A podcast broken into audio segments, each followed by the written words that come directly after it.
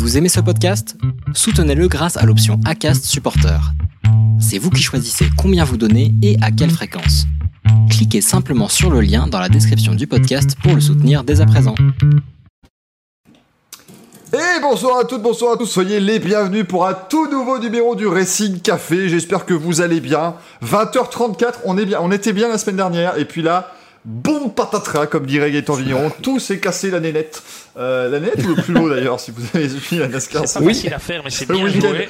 Les amis, j'espère que vous allez bien. On salue Marlène Schiappa qui follow la chaîne maintenant. voilà, comme quoi maintenant, euh, le Racing Café, ça pèse. On salue Yoshi également, le Racing Retard. C'est un peu ça, le retard café, euh, Jules. Euh, très clairement. J'espère que vous allez bien les amis. On va parler bien pendant, euh, allez, entre 2h et euh, 2h45 à peu près. De sport auto bien évidemment on va revenir sur le Grand Prix de Formule 1 de ce week-end le Grand Prix de MotoGP de ce week-end. On va revenir sur la NASCAR qui était sur de la terre battue hein, euh, c'était quand même quelque chose bien évidemment à suivre. On va parler de plein plein plein de choses. On promet qu'on va parler d'Extreme E donc vraiment restez avec nous. Euh, restez au moins jusqu'à la fin avec les Louis. Comment va-t-il justement notre ami Louis notre ami Greg de rupteur J'ai préparé une chanson pour, pour introduire cet épisode. Alors attention, C'est pas forme facile de à faire, mais c'est bien joué. je chante très mal. Oh Alonso, oh Alonso, qui a mangé un ton maillot. Oh Hamilton, oh Hamilton, sur les limites t'en fais des tonnes. Attention, c'est pas fini. Oh Verstappen, ça monte. hein. Oh Verstappen, t'as pas gagné, on a de la peine. Oh, et rime riche, hein, rime riche, très riche. Attention. Ah, mais c'est- oh. Vettel, oh Vettel, faudrait refaire le didacticiel. Et attention, oh Bottas, oh Bottas. Et là, ça part dans les graves. Quand tu veux, on se met une rage. Voilà. voilà. Bravo. Merci. Merci, à tous pour ce Racing Merci. Café on se retrouve la semaine prochaine où on parlera du Grand On Prix vous laisse le temps de vous en remettre. MotoGP.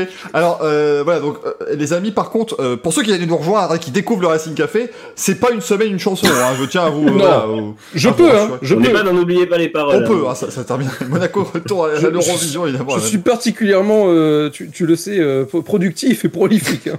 Vianney Vianney a appelé il te veut dans son équipe mais oui ben, je suis con j'ai un j'ai un superbe fauteuil rouge et noir j'aurais fait une- j'aurais dû faire une mise en scène. J'aurais ce putain de pull de ses morts là, ça- je, je te veux dans Et- mon équipe.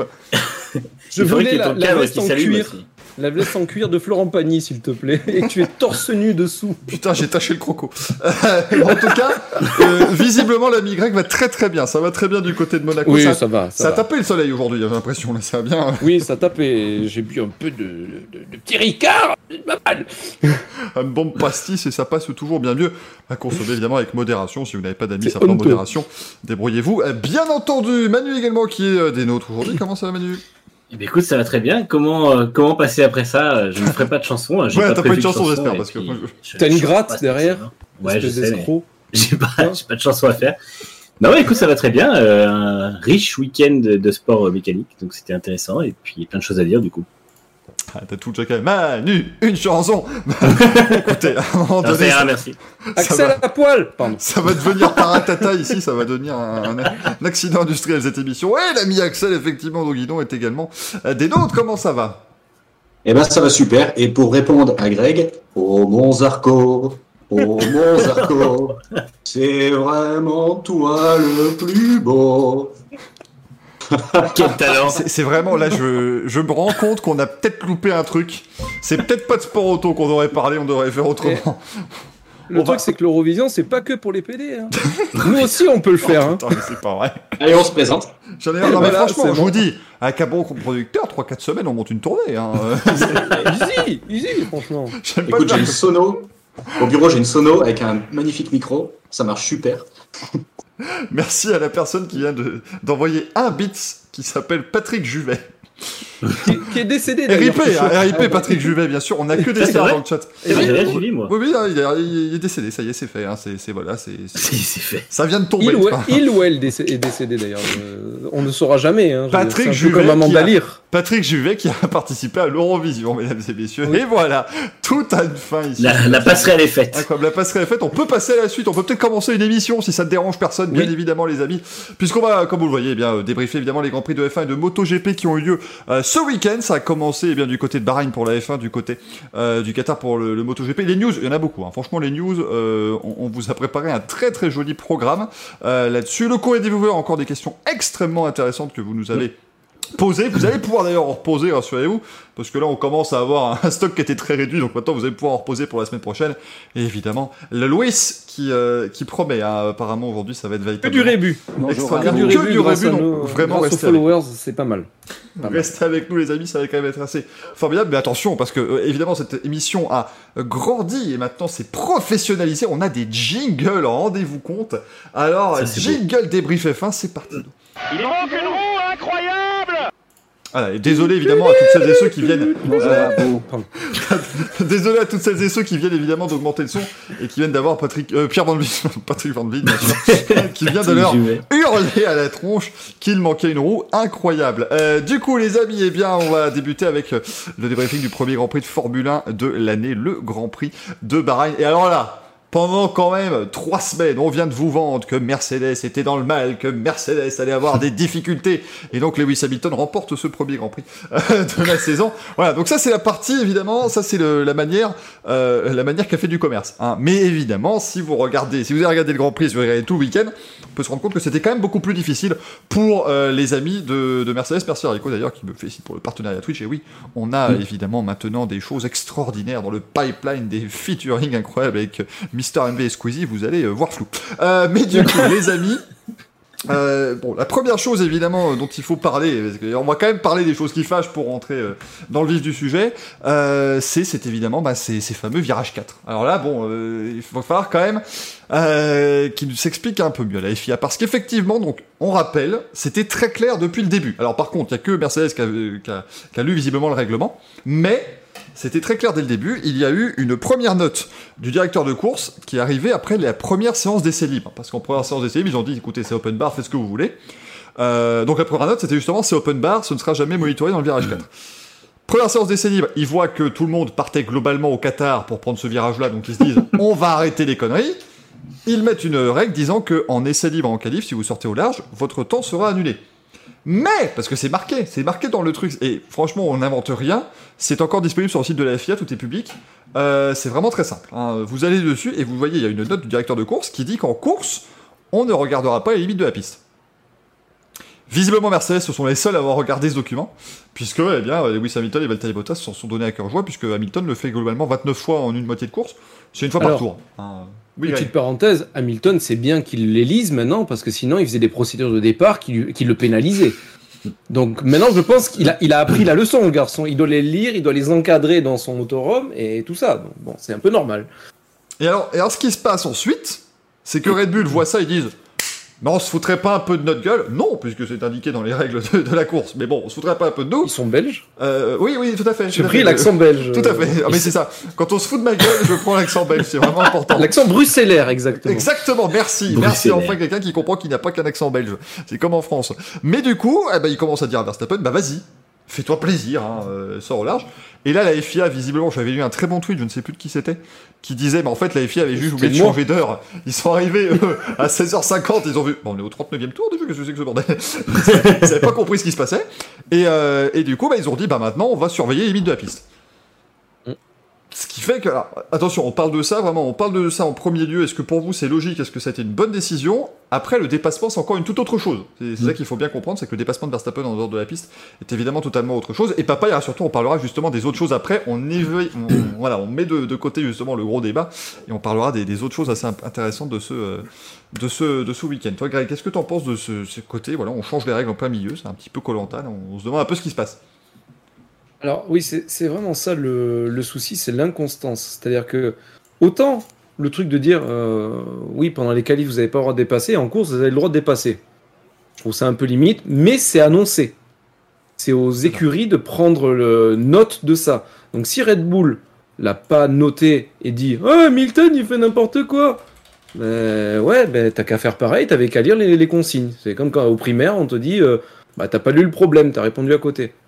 Euh, je veux dire, à ce niveau de compétition, ça fait un peu le boc, c'est justement que je, déconne un peu, qu'Hamilton savait pas où est-ce qu'il fallait prendre le, faire les procédures de départ. Je veux dire, on à un niveau de compétition, tu peux pas te permettre de faire ça. Enfin bon. Et après, moi, ce qui me tue, c'est Red Bull qui râle, donc euh, la FIA qui dit finalement, euh, faudrait quand même faire gaffe. Et en fin de course, on a Red Bull, tu te dis, bah, s'ils étaient dans leur bon droit, ils ont qu'à aller râler. Mais au final, ils sont pas allés râler. Ils ont ravalé leur, euh, leur crachat. Ils ont fait, ouais, en fait, on n'a juste pas lu les, trucs. Mais la FIA, il y a cette, inconstance. Je pense que mes, mes collègues partagent ça. Je sais pas, quand vous dites quelque chose, appliquez. Dites pas parce qu'il y en a un qui râle sous prétexte, euh, il, il pleurniche appliquez autre chose. Non, vous, vous avez fait une, une, note avant la course, vous y tenez. Je, suis totalement d'accord avec toi. C'est pas en F1 qu'on change les règles en plein milieu. Quoi.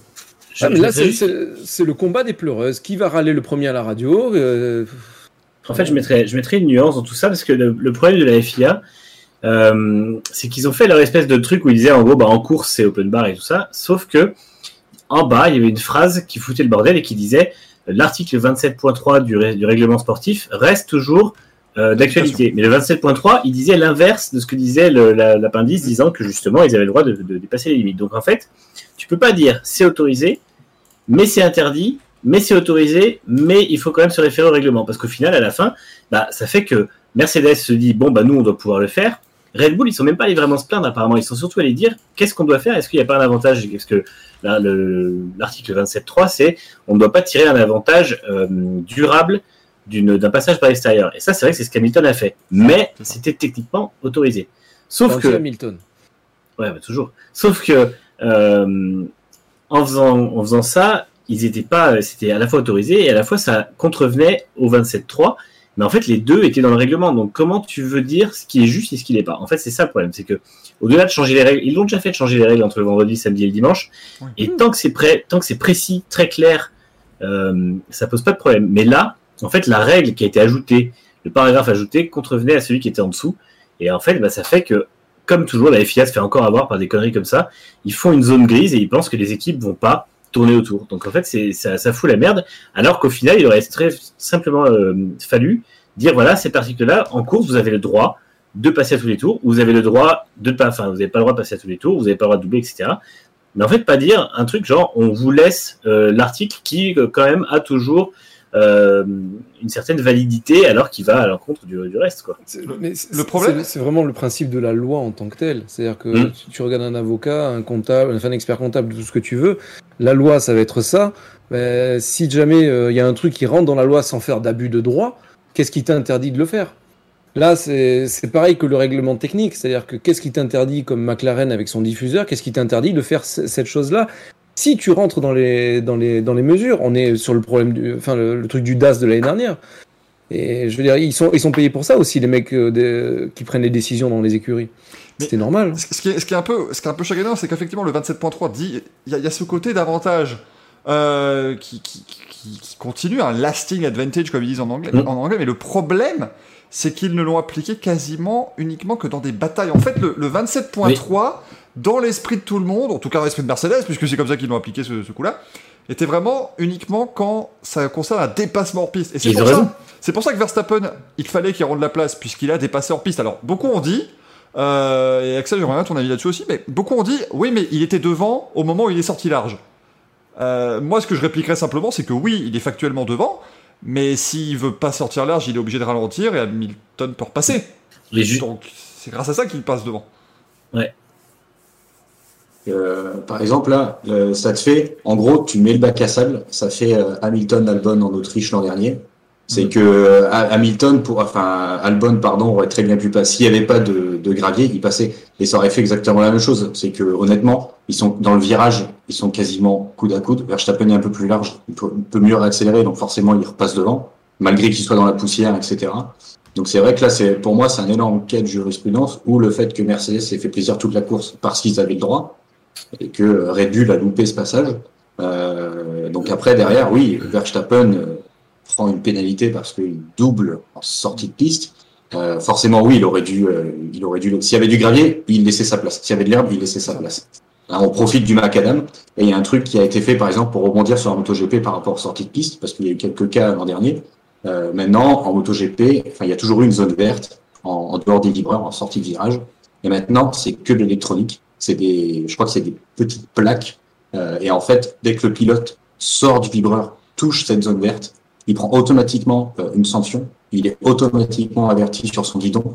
Il le sait automatiquement. Donc il y a plus euh, des cas comme l'an dernier par exemple où euh, Quartararo à Misano est sorti plusieurs fois. Ils ont mis énormément de temps à, à lui donner la pénalité. Et quand ils lui ont dit de faire le long lap, il restait de mémoire deux tours.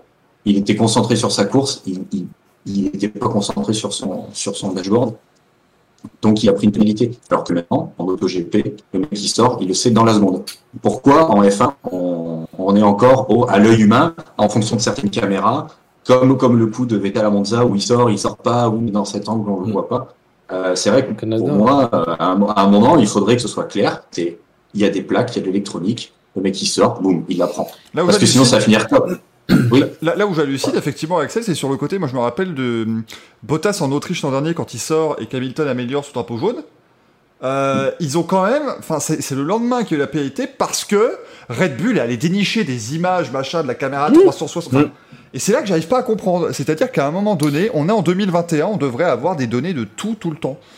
Et c'est ça Le pire, c'est que la, technologie, ils l'ont, puisque à Spa, euh, ils, ils monitorent le haut du raidillon comme ça. Il y a des capteurs. Si les voitures sont euh, d'un côté, c'est bon. Si elles sont de l'autre, c'est pas bon. Le temps est annulé. Et en course, trois passages en delà du capteur, tu as un, un, drapeau, un drapeau noir et blanc. Enfin, tu es averti trois fois, drapeau noir et blanc, et le prochain, c'est une pénalité. Donc, en fait, les, les- la FIA se fait chier à, à gâcher ses propres règles, à gâcher ses propres technologies avec des approximations. Et euh, on en revient toujours au même point. Parce qu'on dit oui, il faut absolument mettre des graviers partout. Je suis désolé. Il y a plein de circuits où il n'y a pas de gravier et où les règles, les limites de piste sont très clairement définies, avec des capteurs, la règle des drapeaux noirs et blancs et tout ça. Et on n'a pas ce genre de polémique. La polémique, elle vient parce que la FIA est pas capable de pondre un règlement qui soit logique. Et c'est même pas qu'il le change au milieu le problème, c'est vraiment qu'il soit pas logique. Après, euh, que les équipes en profitent, de toute façon, c'est la F1, les équipes profitent de tout.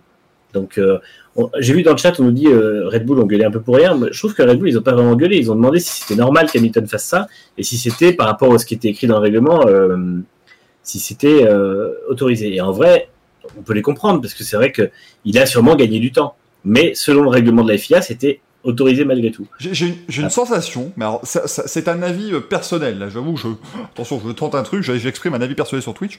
On peut perdre tous nos viewers, hein, c'est c'est vraiment une tentative, là, hein, ce qui se passe. Mais depuis que c'est Michael Maisie, on rappelle, il a pris la place donc, euh, bah, de Charlie Whiting, euh, qui est malheureusement décédé avant le Grand Prix australien en, en 2019. Depuis que c'est Michael Maisie, j'ai cette impression, en tout cas, c'est que ils ont pas. C'est un peu comme si la FIA n'avait pas confiance en ce qu'ils faisaient. Euh, C'est-à-dire que ils pondent quelque chose, ils font à chaque fois des règles, il y a des, des notes du directeur de course, il y a tout ce qu'il faut.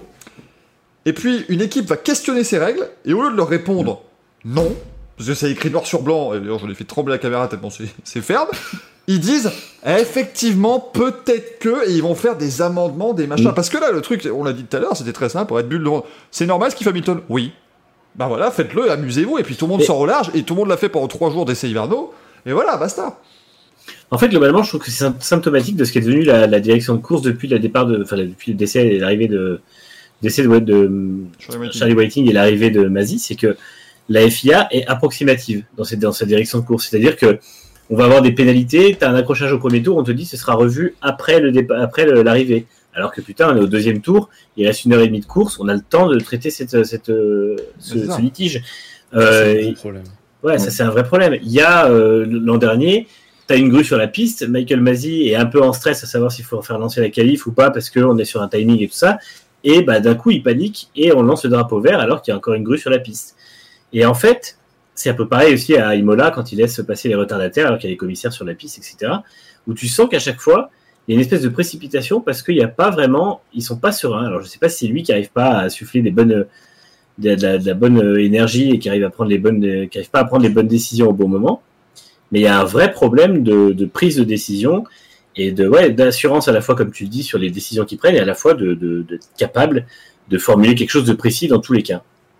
J'ai presque envie de te dire que c'est générationnel quelque part. C'est-à-dire que le problème, c'est que quand on voit les réseaux sociaux, quand on voit les bains qui se prennent, Canada, euh, Vettel, Mm. dire, t'as vu le bain qu'ils se sont pris euh, Pirot, qui est un très grand pilote, Maintenant, il est vu comme la peste noire sur, sur les réseaux sociaux, notamment, pas enfin, surtout c'est les. Et je trouve ça scandaleux parce que, Ouais. certes, t'es pas content, mais t'as pas à l'insulter, à le traiter de tous les noms, etc.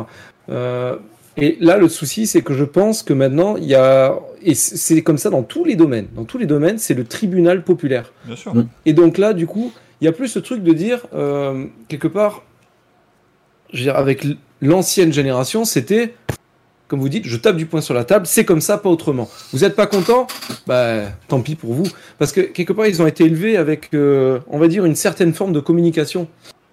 Il fallait donner l'information de suite. Maintenant, avec les réseaux sociaux, tu donnes l'information dans deux jours, tout le monde va la voir. Avant, tu l'as donné deux jours plus tard. À part le mec qui lisait l'équipe Mm. ou un journaliste spécialisé, il voyait pas l'info.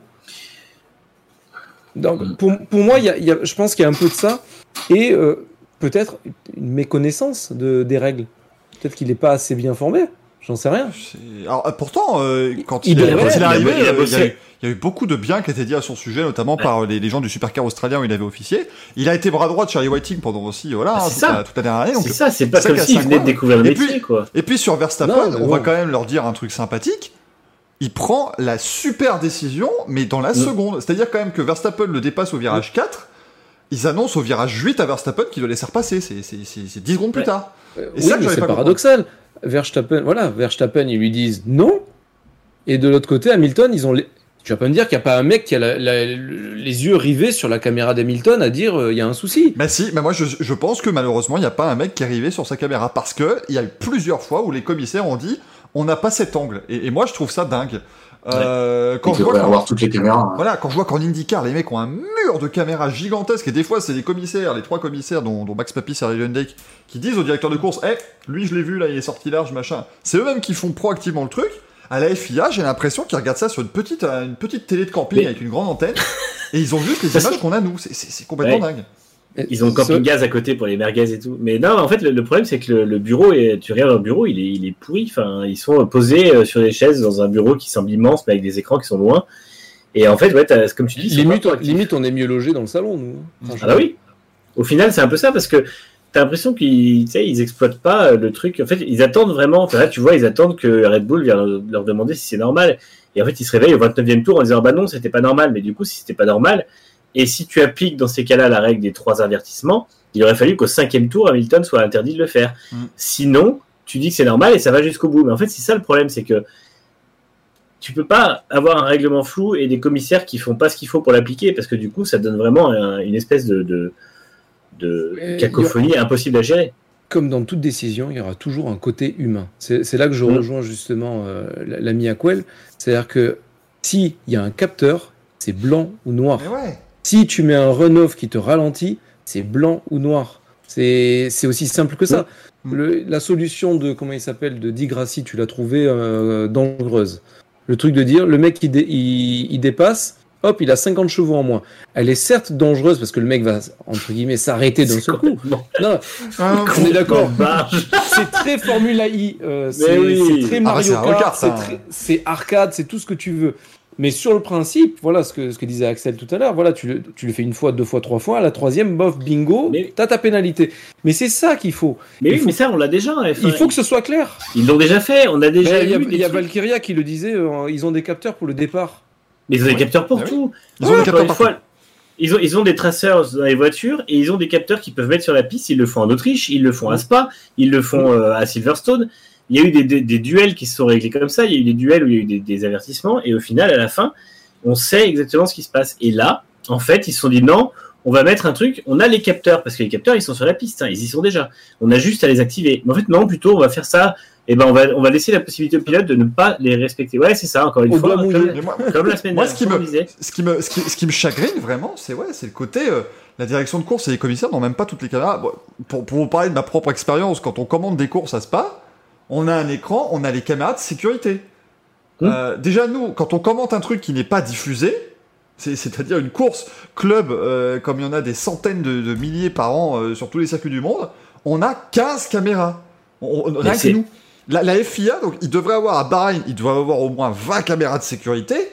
Tous les angles de la, télé, de la réalisation internationale, il y en a qui disaient ils ont qu'à prendre 20, 20 smartphones avec 20 abonnements F1 TV. Moi, je vous garantis, ils ont juste à, à, des fils et ils ont toutes les caméras embarquées s'ils le. Enfin, C'est incroyable. Après, évidemment, ils pourraient pas tout voir, mais, mais venir dire euh, oui, mais alors nous, euh, on n'a pas eu les angles, parce que pour reprendre le- l'exemple de IndyCar, c'est très simple. hein. Quand euh, quelqu'un marque quelque chose, eh ben, les trois, ils s'isolent, ils font machine arrière, ils font, ils font un petit rewind, ils regardent tous les angles et ils disent, ben voilà, on, on choisit. Voilà. C'est très rare. Merde, une décision ils sont, ils sont la quatre. Ils sont quatre. Ils ont pas besoin de regarder tous le, le feed euh, classique de la F1. Même les, com- les commentateurs, quand t'as un gros, un gros crash, ils sont capables de dire ce qui s'est passé. Ils ont les replays, ils ont les caméras de sécurité, comme tu dis. Donc c'est bien qu'elles existent sur les circuits de F1 aussi. Donc il y a aucune raison pour qu'eux ils se tapent le feed de F1 TV, puis qu'à la fin ils viennent dire ah bah ça on l'a pas vu. Je veux dire euh, non, vous êtes quatre les gars, il y en a un qui regarde le feed si vous voulez, mais les autres ils sont là pour analyser. Et encore une fois, quand on vient nous dire au deuxième tour de course que l'incident du départ sera traité après la course, pour moi c'est c'est soit de la fainéantise, soit de l'incompétence. Il n'y a pas d'autre solution. Alors, c'est un peu les moyens modernes. Je suis pas fan de foot, je suis pas expert en foot. Mais il y a la- il y a l'arbitrage vidéo. Il me semble que c'est pas généralisé cette histoire, alors que ça devrait l'être pour moi. Mais Ouais, il y a quelque peu- part, il y a un charme là-dedans, c'est-à-dire que tu peux faire des trucs derrière le dos de l'arbitre, les gens le voient, ah c'est scandaleux, etc. Et les gens l'ont vu, mais pas l'arbitre. Donc du coup, il peut pas, et ça crée une sorte de, il y a une histoire autour de ça. Et là, je pense qu'il y a quelque chose. Il faut un peu aussi laisser faire. Il faut, il faut quelque part être un peu permissif. Ouais, mais disons, Disons que c'est Là, pas pareil parce que là, l'arbitrage, vidéo, ce qui, est, ce qui est très gênant pour tout le monde, c'est que ça casse le jeu.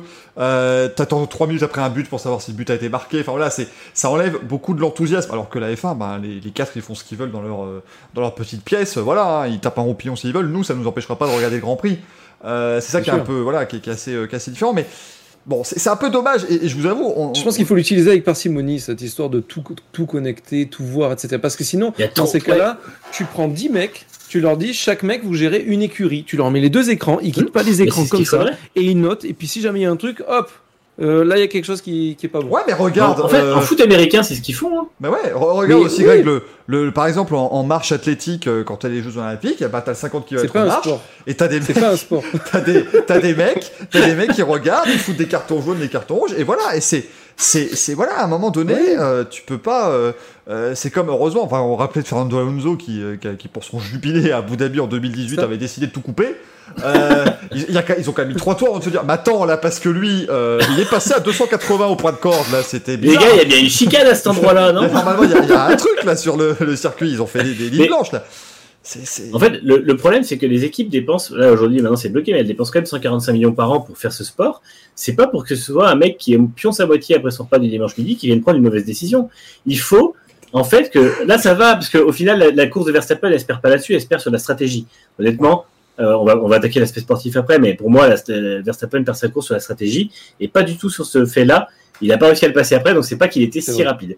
Par contre, si ça avait la course était jouée là-dessus, c'était quand même ça aurait pu devenir rapidement un scandale. Et en fait, euh, encore une fois, les équipes dépensent pas 140 millions pour ça. Donc, euh, moi, je comprends qu'il faille tout contrôler. Et pour moi, ça marche très très bien en NFL. Honnêtement, tu regardes une saison de NFL, t'as allé, euh, si tu as deux erreurs d'arbitrage sur une phase de playoff complète, c'est le maximum. Et encore, c'est des trucs qui sont litigieux, mais c'est pas des vraies erreurs. Donc, et ça marche très bien, tout le monde est content. Alors, le sport se fait de manière un peu plus saccadée, mais en F1, ce serait pas pareil. Encore une fois, ils sont quatre. Tu en as deux qui surveillent la course, deux qui vont voir ce qui s'est passé, et la décision, on la prend en un quart d'heure, on la prend pas en une Bah. heure et demie. Et pas trois heures après la Pour- course. Bah, bah Pour oui, rebondir, Vas-y, vas-y, Excel. pour rebondir une dernière fois là-dessus, il faut voir en fait euh, comment euh, Mazzi gère ses gars. C'est-à-dire qu'ils sont, ils sont plusieurs. Si, euh, oh, par exemple, de l'an dernier ou quoi, ils mettent, ils- ça se voit, moi aussi ça m'énerve. Premier tour, on te dit que ça va être débriefé après la fin de la course. Pour moi, c'est juste, on voit le résultat, on voit ce que ça donne et en fonction, on Mm. donnera quelque chose. Comme ça, tout le monde sera content. Mais le problème, c'est que si lui, il hésite à prendre une décision, il y a un commissaire qui va dire, bah, moi, en fait, je, pense cette décision. T'as l'autre qui va dire, non, moi, je pense celle-là. L'autre qui va dire, non, moi, je pense celle-là. Chacun va mettre son grain de sel. Donc, il va mettre plus de temps, euh, pour trouver une décision. Et du coup, il va, il va perdre, et, tu peux perdre confiance. Tu peux perdre confiance en ta décision en disant, bah, s'il lui propose ça, il a peut-être pas tort, la mienne est peut-être mauvaise. Et du coup, eh ben, en fait, bah, tu prends des décisions à la con et tu te plantes. Parce que, bah, tes commissaires, ils pensent chacun autre chose. Il faut un personnage comme Balestre. The best decision is my decision. Mais non, C'est- mais- ça a Un été- non, mais- vote. dire, On a un bureau vrai. de commissaire. Au au bout dire, d'un moment, bureau de commissaire, ils sont là pour savoir. Après, voilà, on, on rappelle, hein, le Michael Maisy n'a rien à voir avec les incidents. C'est ça qui est assez Mm. paradoxal, c'est que ce sont les commissaires qui choisissent les pénalités, et par contre, c'est au directeur de course qu'on va demander justement tout ce qui est bah, règlement, est-ce qu'il a le droit. Donc c'est c'est une dualité parce qu'effectivement, Euh, si ça se trouve, les commissaires se disaient, bah, faudrait pénaliser Hamilton, mais lui, il va dire à Red Bull que tout va bien. Enfin, c'était un peu, c'est un peu, un peu fouillis, un petit peu tout, tout ce qui se passe. Bah oui, qui le dit dans le chat aussi, bah sinon, bah voilà, on a qu'à faire comme en foot amateur. C'est les spectateurs qui gueulent pour signaler les fautes. J'adorerais une tribune entière qui gueule à la référé! à la Oh gorge Il a coupé, espèce de connard! Et ce serait extraordinaire. Vraiment, la, la F1 retrouverait une âme. Je pense qu'elle est un petit peu perdue. Euh, comme on voulait parler un petit peu justement de l'aspect sportif, on va le faire assez rapidement ici pour, pour Verstappen Hamilton, parce que c'est évidemment, c'était tout ce qui était en dehors du virage 4 qui a été. Euh, D'ailleurs, petite parenthèse, j'ai vu beaucoup de fans se friter sur les réseaux sociaux, ouais, Hamilton, si, etc. Ou même dire, euh, ouais, vous comprenez rien, t'es une bite. euh. Les gars, ils ont fait leur course, il y a eu des décisions qui ont été prises. Si vous n'êtes pas capable d'accepter les décisions, c'est une chose. On peut en débattre comme on est en train de le faire, on n'a pas forcément les mêmes, les mêmes avis. Mais au bout d'un moment, le résultat, il est tel qu'il est. Ça sert à rien de s'insulter les uns les autres. Bah si, connard! Aimez-vous, bordel de merde Merci, connard si, connard! Ouais, euh, si, je peux, si je peux pas t'insulter parce que t'as pas mon avis, quel est l'intérêt des réseaux sociaux? J'ai un peu de. T'as un avis de merde, j'y peux rien. J'ai trouvé que le, le- on a eu une course Oui. très sympa, très oui. intense, mais les, les re- la reprise des hostilités entre fans a été très intense aussi. Et C'est- en fait, Mais d'ailleurs, je vais, dommage, euh, Je vais d'ailleurs organiser en fin de- d'émission, euh, je te laisserai parler Manu après, mais en fin d'émission, je vais organiser une tier list des, euh, des chroniqueurs du, des chroniqueurs Oh, du Racing Café, bien sûr, donc restez avec nous, évidemment. Oh non, s'il te plaît. Je vais arriver dans la catégorie surcotée, je le sens. Oh, bon, tous, tous, en façon. on- c'est ça T'auras que la liste sur côté avec nos quatre photos. Le GOAT, c'est le Louis, voilà, c'est pas compliqué. C'est pas moi, c'est mon alter ego en plus. Voilà, c'est ça. c'est la C'est le cinquième, en fait. C'est ça, c'est le cinquième larron du, du Racing Café. Mais effectivement, on a eu une belle course. Et puis, alors, est-ce qu'on est, d'accord sur une analyse qui est de dire, c'est vraiment ce qui Non. m'a sauté aux yeux pendant la course? Bien sûr que non, mais laisse-moi laisse-moi d'abord donner l'analyse, après tu diras non. Mais c'est que, comme on le disait avant, si Red Bull perd, c'est aussi parce que Mercedes a deux voitures et eux une seule. Alors, une seule, Perez a fait une belle course, mais il n'a pas pris le départ aussi, donc euh, quasiment. Il est parti des stands, donc il a le départ. Je suis en partie d'accord avec toi parce que du coup, comme ils ont foiré les- l'arrêt de Bottas, finalement, il n'y avait plus qu'une voiture contre une voiture. Ouais, mais c'était au moment où tout s'était déjà joué Ouais. un peu Tout sur était déjà joué parce qu'ils avaient su mettre la pression sur le premier arrêt de Verstappen, parce que Verstappen Alors- ne s'arrête pas en même temps qu'Hamilton, il calque pas la stratégie, pour moi c'est une connerie, uniquement parce qu'ils savent que Bottas est pas loin, il a 5 secondes à ce moment-là. Et derrière, faux. il y a- Mais je Ouais, pense que la stratégie, elle est foirée en amont. C'est-à-dire qu'il y a Verstappen qui l'a dit, on a fait un mauvais choix de pneus. C'est-à-dire que les Mercedes sont partis avec deux pneus durs en début de course. Lui, il n'en avait pas. Et oui, il a pris des médiums à son premier arrêt, il a remis des médiums alors que les Mercedes avaient pris des, Mm. des, des durs, Voilà. effectivement. Donc il a, il a dit qu'il y a une mauvaise, il y a eu une mauvaise gestion pendant le week-end des pneus. Donc moi, moi à mon avis, la, la faute se fait déjà en début de week-end plus que pendant la course Ils en tant ont que pas lu la Moi, piste que comme tout le monde, je crois. Ouais. C'est ça. Ce que j'ai retenu pendant la course, c'est qu'il a dit, vous auriez dû, à la fin, là, quand il parle dans le micro, d'ailleurs, je, je souligne que euh, ça y est, la F1 se met à mettre tous les micros de fin de course sur YouTube. Mm. Avant, il fallait aller chercher sur des comptes euh, un peu obscurs, etc. C'est quelque chose de très sympa, très instructif, parce que tu as des réactions à chaud. Et euh, Verstappen a dit, pourquoi vous m'avez fait ça? Franchement, vous me laissiez les 5 secondes, j'avais des pneus pour aller chercher les 5 secondes de pénalité. Je préfère à la limite euh, avoir une deuxième place sur pénalité que perdre comme ça. Je... Ouais, mais voilà. si, ouais, mais en Enfin, gros, euh, comme ils ont dit, laisse-le repasser. S'ils n'avaient pas fait, c'était entre guillemets refus d'obtempérer. Euh, et du et coup, ils auraient dit, drive through, donc 30 secondes. voilà, ils auraient pas dit 5 secondes. Demandons au gendarme qui est avec, qui est avec nous, alors refus d'obtempérer, euh, comment ça se passe euh, que, Tu tires derrière, tu tires, tu tires. est-ce que, est-ce que, est-ce qu'après, alors, est-ce que par contre vous avez des drive-through et les gens doivent passer au McDo et attendre 25 minutes? Enfin, ça, ça se passe comment? Je, je connais pas trop tout ce milieu. Alors, Il ouais, faut un vraiment. clic et une collecte de pénalité. Oh, tu vas aller acheter, j'ai pris une tablette pour le gamin, je- tu vas aller me la prendre de chez Boulangerie. c'est un peu ça, on salue évidemment tous nos amis des forces de l'ordre, bien sûr, qui font un travail remarquable. Voilà, toujours bien se mettre avec tout le monde, hein, c'est important, bien sûr, hein, dans, dans ce genre de- Dit-il juste après les avoir imités avec un accent du sud très cliché. Exactement. Se mettre entre tous, ça c'est autre chose, et nous en parlerons après 22h. Comme ça qu'on est devenu partenaire Twitch. Alors ensuite, donc effectivement, euh, mais voilà, on, on en avait parlé de ce euh, de ce côté euh, Red Qui se bat un peu à une monoplace contre deux avec euh, avec Albon à l'époque. Là, malheureusement pour Perez, c'est un petit peu. Oui, Greg, dis-moi. Petit rectif, les Mercedes avaient deux pneus durs au départ, alors que Verstappen et Perez en avaient un, seul set. Ouais, ça. Euh, ils voilà. sont obligés d'attendre le dernier euh, relais, eux, pour l'utiliser, effectivement. Ce qui est bizarre d'ailleurs, parce que je suis en train de voir que Tsunoda et Gasly avaient deux, deux sets de pneus durs et que, à part eux et Mercedes, tout le monde avait qu'un seul set de pneus durs. Donc il n'y a pas que Red Bull qui a mal lu la course et l'écurisseur avait bien lu la, la piste. Euh, Oui, parce que beaucoup, me demandaient aussi euh, pourquoi est-ce que Bottas ne met pas les tendres, par exemple, à la fin de la course, quand il fait son meilleur tour alors que la piste est comme et tout. Je pense simplement il fonctionnait pas ces pneus tendres euh, ce dimanche. C'est c'est parce que Et, personne euh, ne les utilise après, hein, après le Tu prends l'exemple de AlphaTauri, mais eux, ils ont fait, enfin, ils ont fait un week-end phénoménal, AlphaTauri, honnêtement, euh, en perf, en vision de course, en décision, en stratégie, tout ça. La seule erreur qu'ils ont fait, c'est de mettre les, temps, les médiums à Tsunoda en Q2, parce qu'il était Ouais. trop jeune pour ça. Je pense qu'il avait besoin de, de confiance en plus et de mettre les tendres. Et c'est la seule erreur qu'ils ont faite, ça, le- ça lui coûte la Q3, sinon il y serait allé. Ça lui coûte probablement plus de points que les deux qu'il a à la fin, vu qu'il fait une super course, bien qu'il ait fait un départ raté. Mais sinon, la course de AlphaTauri, entre, alors, Gasly, euh, Malheureux. Gasly a, a- a fait son erreur, mais Une erreur, voilà, le fait- erreur. hein, c'est- mais le fait est que la- la- est le week-end, week-end de oula Greg, tu es jaune. Le- C'est Ricard, On parle de Tsunoda, bravo. Ah, Ah non, Oh non, mais merde, non, mais arrêtez. Non mais arrêtez, à un moment donné, il restera plus que 3 viewers parce que ce seront les seules communautés qu'on n'aura pas touchées, mais c'est plus possible. Déjà, les forces de l'ordre vont pas venir, on n'aura jamais Oh un commissaire là. de course qui Tu viendra vois, dans cette on émission. a Jules qui dit Greg, il est parti en Chine. Non, mais c'est pas moi qui l'invente. Ma- Maintenant, t'as Tsunoda, il viendra jamais au milieu. Non, ça, c'est plus possible maintenant. mais Arrêtez. non. donc, ça pour dire ouais, euh, AlphaTauri, ouais, ils ont fait un super week-end. Effectivement, je pense qu'ils ont eu une meilleure lecture de, de, de la piste et de la stratégie que, Red Bull, hein, qui a fait cette erreur là pour le coup. Ouais, ouais, c'était ça, hein, c'était assez, euh, assez paradoxal. Alors Perez, il fait une belle, euh, il, fait une belle course, hein, Sergio Perez, même si. euh, alors ce que j'aime bien, j'avoue, c'est que oui, la Red Bull était la meilleure voiture du week-end, ça c'était assez, assez certain, mais lui, il l'a utilisé. C'est-à-dire que contrairement à des Gasly Albon où bah, il pouvait passer euh, 40 tours coincés derrière une, une Aston Martin par exemple pour prendre quelqu'un qui était vraiment dans le ventre ce week-end, bah lui voilà quand il fallait dépasser il dépassait. Il avait dit de toute façon il est plus à l'aise en, en rythme de course qu'en rythme de qualif. Oui. Et, je pense qu'il pourra faire de belles, euh, belles épreuves. Lui aussi il fallait évidemment pas le mettre en, en médium mais ils ont ils ont tenté. Même Je pense que pour Imola ils, ne feront pas la même erreur évidemment. Non. Comme Non, avec C'était très bon. Hein. Perez, il a été euh, en rythme de course, il était dans les temps d'Hamilton quasiment toute la course. Donc euh, le jour où il sera bien sur la bonne position au départ et qu'il n'y aura pas de souci de voiture, que la voiture s'éteindra pas dans le tour de formation, parce qu'il a rallumé tout seul en plus. Les ingénieurs de Red Bull ont dit, euh, on était impressionnés parce qu'on n'avait pas le droit de lui parler vu que c'était le tour de formation.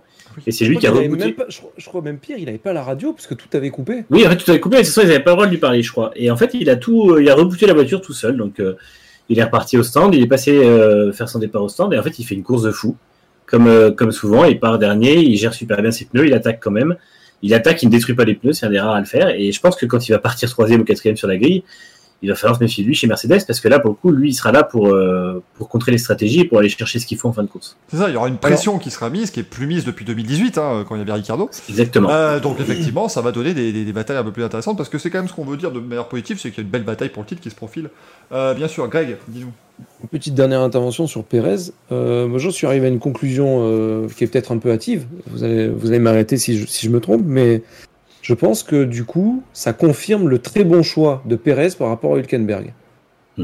Parce que Oui.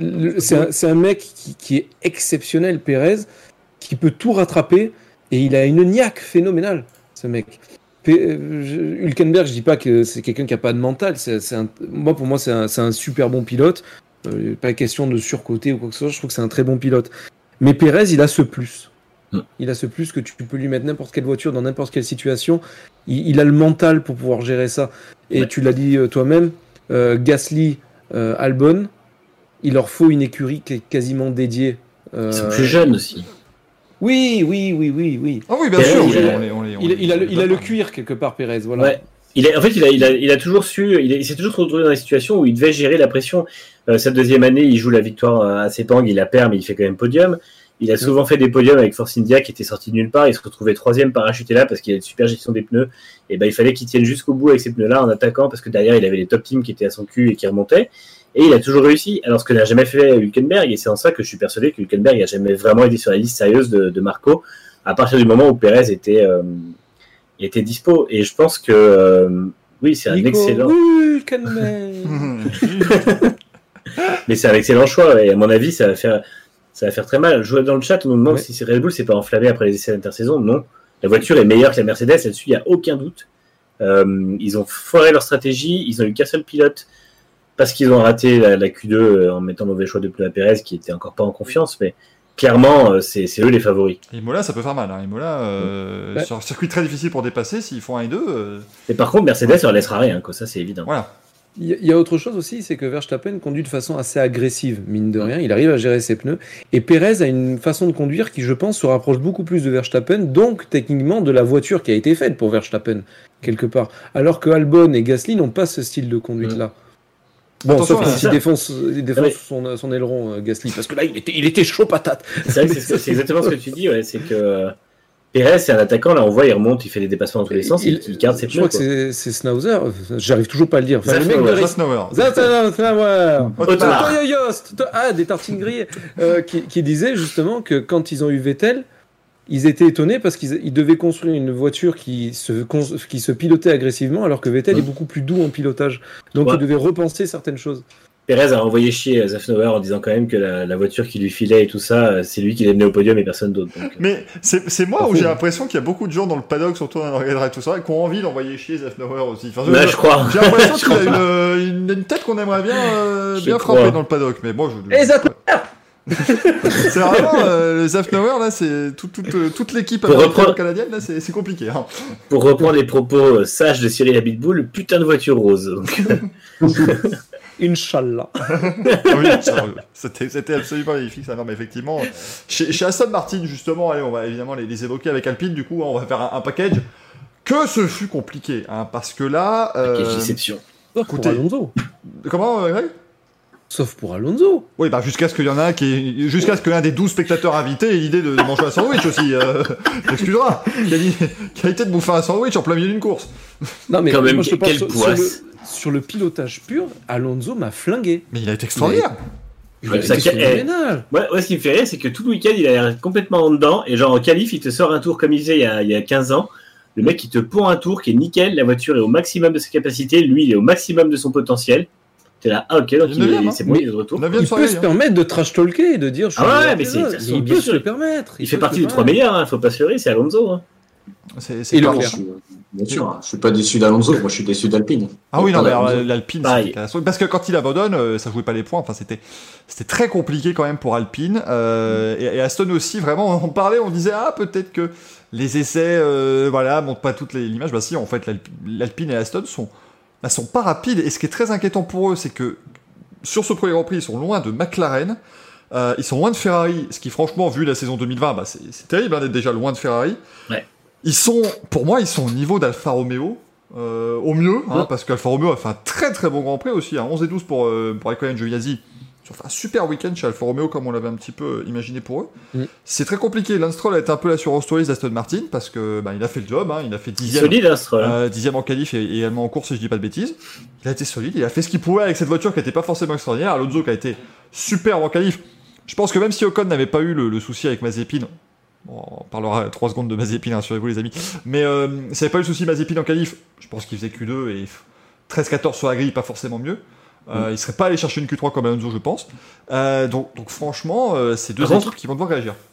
Je pense que Ocon aurait joué les points si c'était pas fait euh, satelliser par Vettel, qui, qui a eu en plus l'outrecuidance de se plaindre en disant mais pourquoi il change de trajectoire alors que Ocon trace une ligne mais genre des plus droites possibles? Ah, il, a, il a dit ça à chaud, après il est allé s'excuser. il Ah, il bouge bien. quand même de 4 cm vers la droite, Ah non, je, je sais bien Vettel en plus c'est un des mecs les plus classes qui soit, il, il, il va s'excuser rapidement mais c'est juste Ouais, que il y a un tel très cool Ouais, ouais, mais il y a un tel contraste, un tel paradoxe entre le Vettel dans la voiture qui est incapable de reconnaître un tort et le Vettel juste après Oui.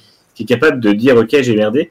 C'est toujours assez, assez amusant et là c'est vrai que sa réaction juste après c'était très drôle. Parce qu'il fait la Le problème même. de Vettel, Il fait la même le problème de. Vettel, c'est que c'est- c'est c'est- c'est pas la première fois. Bah non. En Angleterre, quand Verstappen, il se Ouais. derrière, il perd l'aéro, il La fait, même. il fait la, il fait la même. Donc Ah ouais. soit il n'a pas compris, soit euh, mais il fait la même. Mais ça Il qui est fou, c'est qu'il fait les exprès. erreurs de rookie, mais il est, il est cadeau champion du monde, quoi. C'est ça qui est un peu. Parce que on va, on va dire du mal de moi dans le chat, hein, faites-vous plaisir, et dans, dans les commentaires YouTube un peu partout. Nous, on n'a pas Euh, besoin de ça. hein. Non, mais, ah, mais je sais bien, non, non, mais rassurez-vous. Je, Non mais là ils nous en donnent la permission. je- c'est je encore connais toutes ces pages, évidemment, qu'on essaie de ne pas me faire voir. C'est c'est connu, hein, bien sûr. Mais, euh, mais c'est-à-dire que Vettel, honnêtement, moi, je suis désolé, les gens disent, il faut pas tirer la sonnette d'alarme après un Grand Prix, tout ça. Je suis désolé, il a été mauvais ce week-end. C'est Ouais. voilà, c'est terrible de le dire. C'était son premier week-end avec l'Aston Bon, Martin. allez, ok. voilà, Non mais ok, c'était son premier week-end avec Ouais. l'Aston Martin, il n'y a pas de souci. Mais enfin, je suis désolé, on nous a vendu pendant six mois que vous allez voir le nouveau Vettel, il va retrouver la niaque, la motivation, le machin. Il a une voiture qui lui convient pas pour l'instant et il était nulle part. Et le coup avec Ocon, c'est encore une fois un côté, c'est c'est vraiment ce qu'on a ces dernières années avec Vettel, c'est que bah, une fois que tout est perdu, eh ben il déconnecte, Il il, est plus plus là, y a- y a- ça se passe plus bien. Il a fait aussi un freinage extraordinairement raté quand il était en bagarre avec Alonso et, et Sainz. Super bagarre d'ailleurs, Alonso, Sainz, Vettel, c'était vraiment magnifique à regarder. Mais il nous fait aussi un virage où il finit dans, quasiment dans le dans, dans- dans l'échappatoire du premier virage. Donc il n'est pas encore tout à fait au point avec cette voiture. Ça, ce sont des choses qui arrivent bien évidemment. Mais là, le coup d'Ocon, c'est vraiment, c'est, ça fait partie de ces choses pour moi qui, qui viennent un peu ternir le truc parce que en plus, il fait ça en se battant genre pour la 12-13e place, quoi. C'est pas, euh, c'est pas genre ils sont en lutte pour le podium, c'est super ça. Non, ils se battent pour des miettes parce que pour l'instant, il est pas capable de faire mieux. Quand il va en qualif, oui, il y a Mazepin et Sainz qui, qui provoquent les, les drapeaux jaunes, mais il est quand même 18e quoi, en qualif. Donc c'est pas, euh, c'est pas anodin. Il était derrière euh, Stroll tout le week-end, quoi. Il y, a, il y a Mila qui résume bien ça, c'est-à-dire qu'il a un problème de régularité, ce garçon. Mm. Et il y a autre chose, c'est-à-dire que quand tu vois ça, tu, tu pourrais te dire, l'excuser en disant Bon, c'est sa première course, il connaît pas bien la bagnole, il a pas beaucoup roulé avec. Soit. Mais quand tu vois la course d'Alonso et Perez qui sont depuis pas longtemps dans leur propre bagnole aussi, surtout Alonso qui a été déconnecté des circuits, je suis désolé, il n'y a pas d'excuse. C'est agressif, c'est peut-être c'est peut-être méchant, mais je suis désolé. Il a quatre va falloir titres à un que tu- moment. Il va falloir que tu te bouges le cul. Non, mais à un moment donné, il a Là- quatre titres, on peut pas lui passer tout, quoi. Je veux dire. Voilà. Là, là où je rejoins, là je rejoins totalement ce que vous dites, c'est qu'à la fois, on sait que Vettel est, capable de s'adapter puisque dès ses premières courses euh, chez Ferrari, il a été bon. Il gagne la deuxième avec Ferrari. alors qu'il Et il a développé la ça. bagnole. Moi, j'ai toujours Voilà. loué ça. Il a été exceptionnel. Et là, en fait, où ça fait vraiment mal ce week-end, c'est que il n'est pas le seul dans cette, euh, dans cette situation. Comme tu dis, il y a Alonso qui revient de deux ans de pause. Il y a Perez qui découle à Red Bull. Il y a Ricciardo qui découle à McLaren. Il y a Sainz qui découle à Ferrari. Et tous réussissent leur week-end. Tous. Soit ils sont super bons en qualif, comme Alonso, soit ils sont super bons en course, comme Sainz, qui a été super solide, je trouve.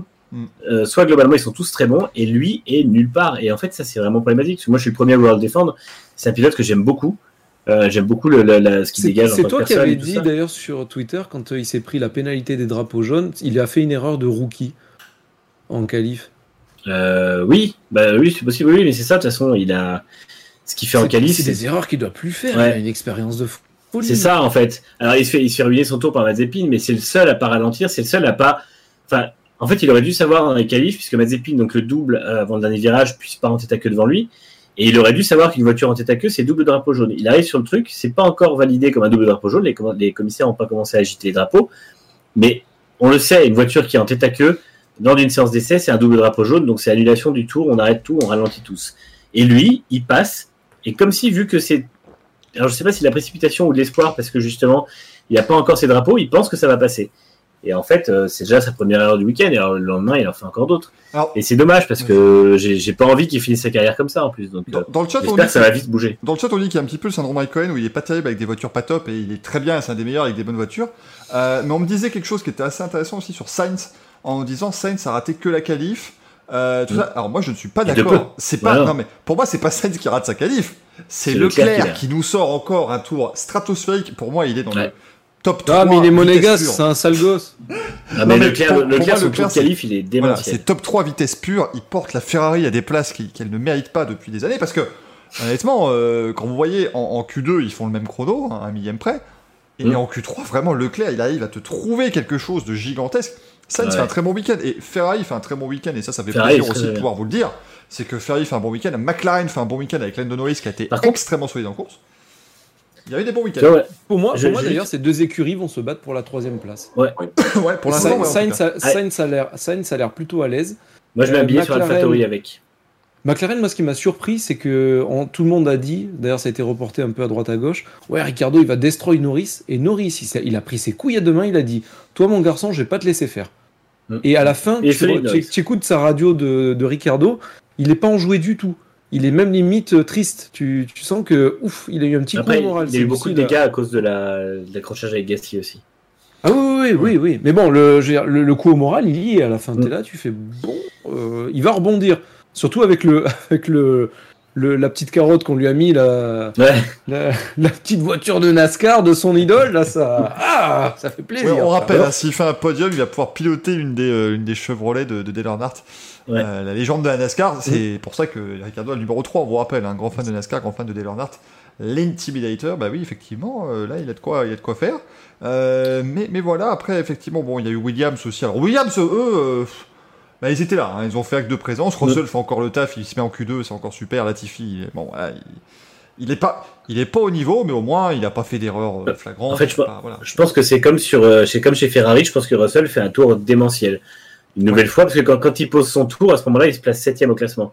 Et après, il recule dans la hiérarchie parce que d'autres améliorent. Mais en fait, euh, Latifi fait pas un mauvais boulot. La Williams, c'est une évolution de celle d'il y a deux ans qui était déjà complètement à la ramasse. Bien sûr que la voiture est mauvaise.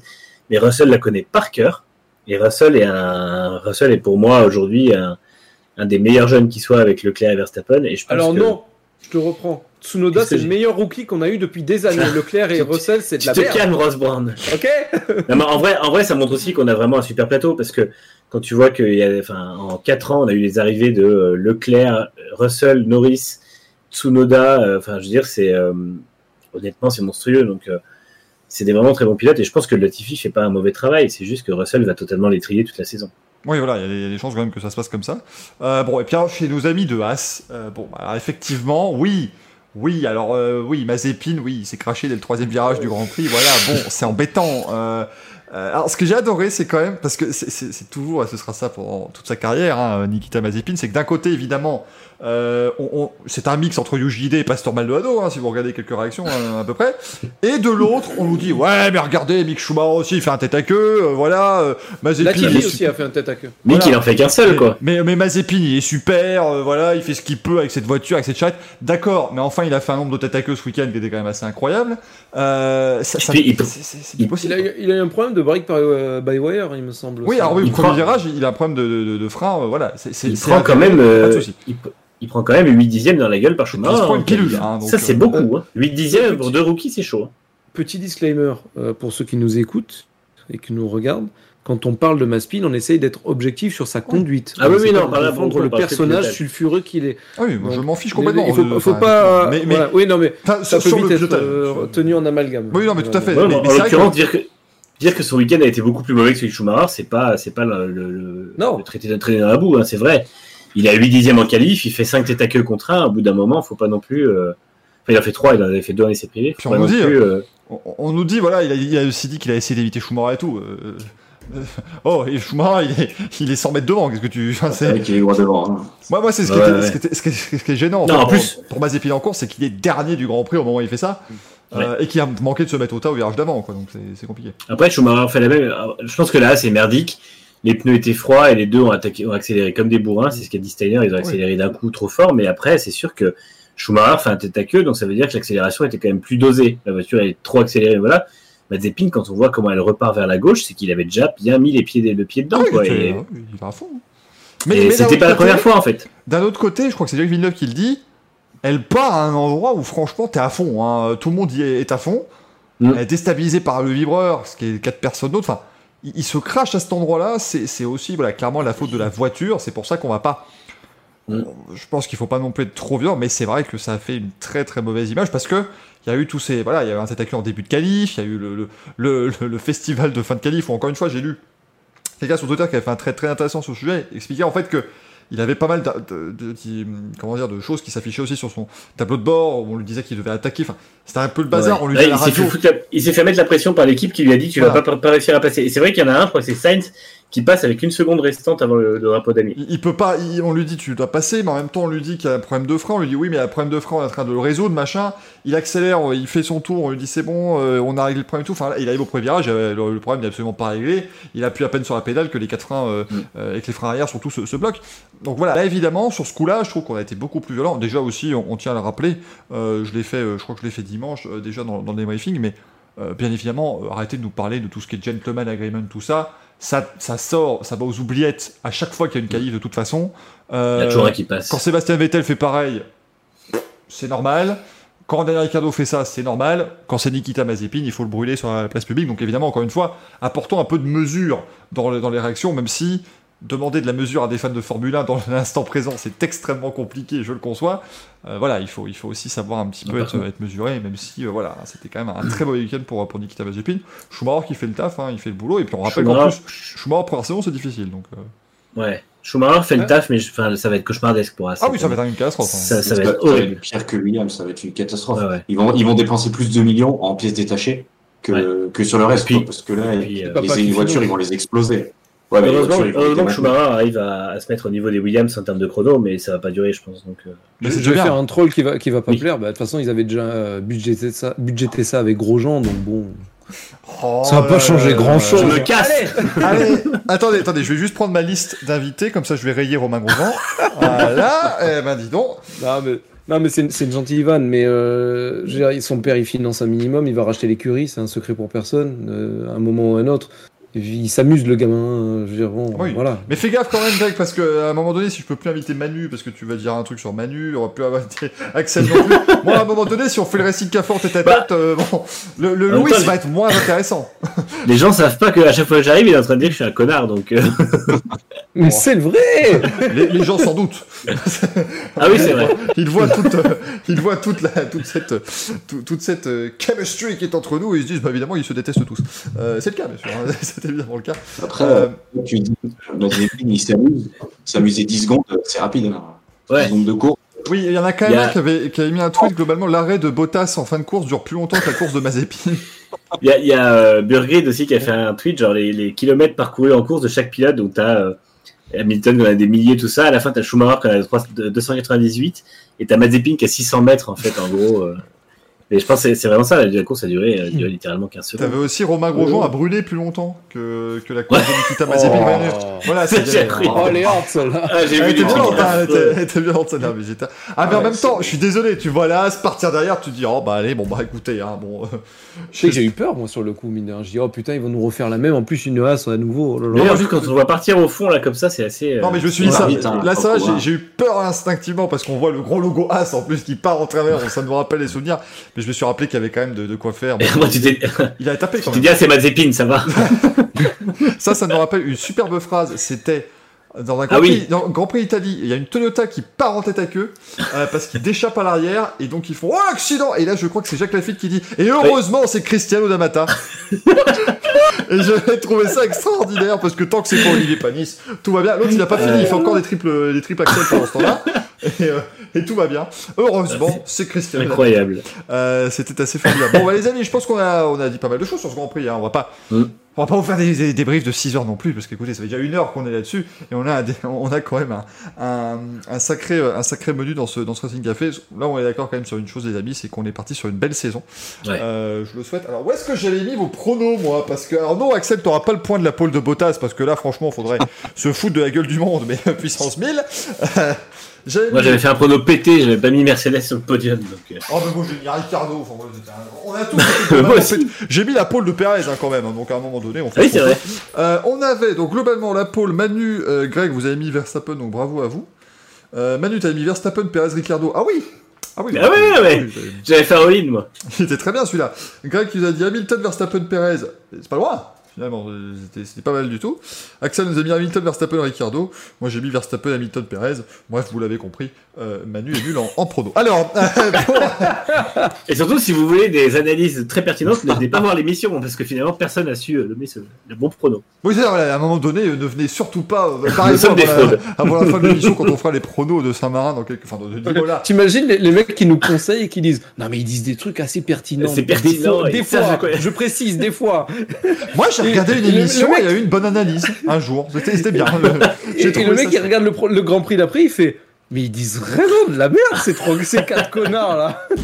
Ouais, mais ils chantent en début d'émission, c'est cool. C'est ça, c'est, c'est, on est là pour le, le partage, évidemment. Ils chantent en début d'émission, il faut des rébus à la fin, c'est bien.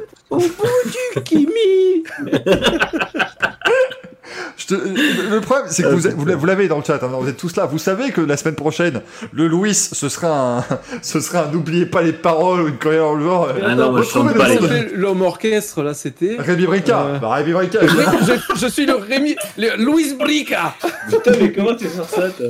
Je sais plus, moi j'en ai marre, je, je sais plus, moi.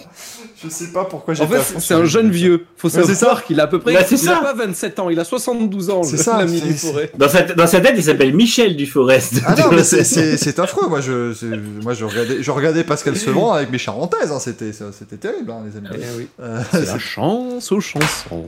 La France a raison. Ah, on me fait dire qu'on a perdu 90 viewers à l'instant même. ouais, dont 35 qui sont décédés devant la, la chanson. Et Patrick Juvet de retour dans le chat. Euh, ah ouais, on salue Patrick Juvet qui est évidemment de retour. Il y en a un qui va changer son pseudo. On va voir Patrick Juvet. Oh mon dieu, il revient d'entre les morts. Ah non, mais c'est incroyable. hein. Euh, c'est Benjamin Button, Michael. Je suis un petit peu ça, effectivement. Mais les amis, on vous rappelle que la F1 revient dans deux semaines, hein, du coup, maintenant, parce que c'est un petit peu, voilà, il y a quand même trois semaines entre les deux Grands Prix, avec le Grand Prix Pirelli du Made in Italy et de l'Émilie-Romagne.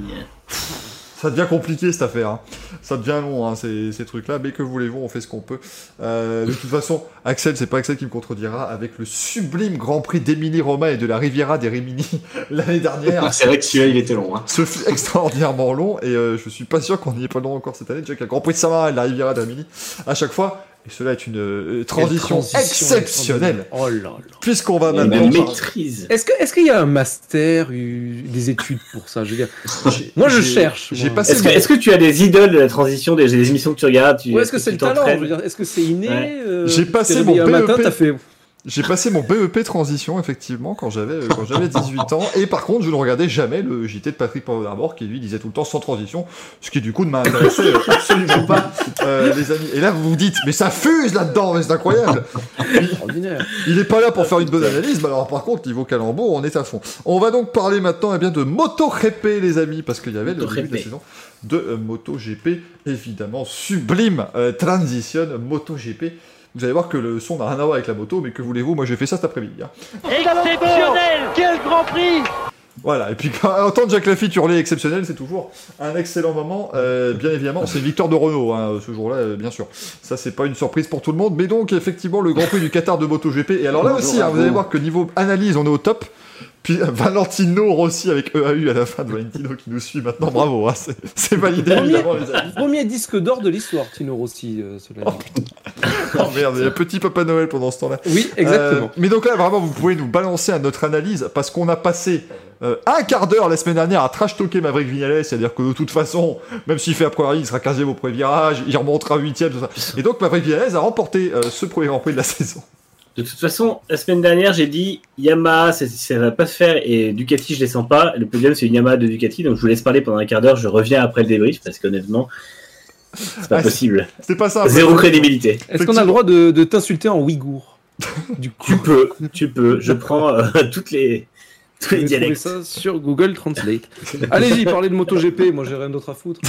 Non mais effectivement, la victoire donc de Maverick Vignales pour ce premier Grand Prix, c'est la première fois depuis 2017 hein, qu'il gagne au, au Qatar du coup, quand il avait très très bien débuté sa saison, euh, devant Francesco Banaya, superbe évidemment, euh, non devant, euh, qu'est-ce qu'on raconte devant Johan Zarco, s'il vous plaît, oh merde, oh là là, la France devant Johan Zarco quand même, euh, qui termine deuxième, et devant Pecco Banaya qui avait fait un super Grand Prix, qui a mené la, la majeure partie d'ailleurs de ce, de ce Grand Prix avec sa, sa Ducati. Euh, Axel déjà, bah, je pense qu'on a pris une bonne euh, bonne remise en jambe hein, pour le, le MotoGP. C'était un joli Grand du, du Qatar. Vignales qui se retrouve. Alors, il n'a pas pris un bon départ. Il faut quand même que les, bases restent respectées. Mais après, il a été vraiment très solide pendant cette course. Alors que les autres Yamaha ont un petit peu de mal à, tenir sur la distance. Ouais, j'aurais pas mis euh, une seule pied sur Vignales. C'est, incroyable, franchement. Euh, il a fait un boulot incroyable. Euh, en, fait, cette course, elle a été intéressante. C'est pas non plus euh, la course de l'année. Euh, elle a été euh, intéressante euh, du point de vue des leçons à tirer de cette course. C'est-à-dire que Vignales, il fait une course incroyable. Après, maintenant, il faut qu'il confirme sur la saison. Une seule course, ça suffit pas parce que souvent, euh, il fait des coups d'éclat. Euh, comme par exemple la Philippe Island où il, au moment où il passe Marquez, il tombe. Euh, il- maintenant, il faut qu'il confirme. La moto, elle est au point. Bon, après, c'est le début de saison. L'an dernier, Voilà. Quartaro à Jerez, la moto, elle est parée au point et finalement, il y a tout le monde qui casse. Donc, à voir, à voir derrière. En tout cas, cette Yamaha Factory, elle a l'air de fonctionner. Euh, donc, c'est une bonne leçon à tirer. Euh, deuxième bonne leçon, Ducati est là. Euh, je croyais, tu m'avais posé la question la semaine dernière si Ducati pouvait faire le triplé. L'armada euh, Ducati, elle est représente. Après, c'est sûr, c'est le Qatar, c'est Losail. C'est une piste qui, qui leur convient parce qu'il y a une belle ligne droite. On l'a vu à l'arrivée, hein. Euh, Mir qui se fait déposer par les deux Ducati Oui, en. Aspi.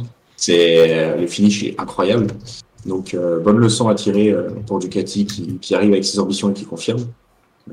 bonne leçon pour Zarco qui arrive, qui confirme. C'était cette course, c'était une belle course et c'est surtout, c'est comme comme en F1. Là, c'était une course à la au niveau de la dégradation des pneus. C'est-à-dire celui qui a bien géré ses pneus, il est devant.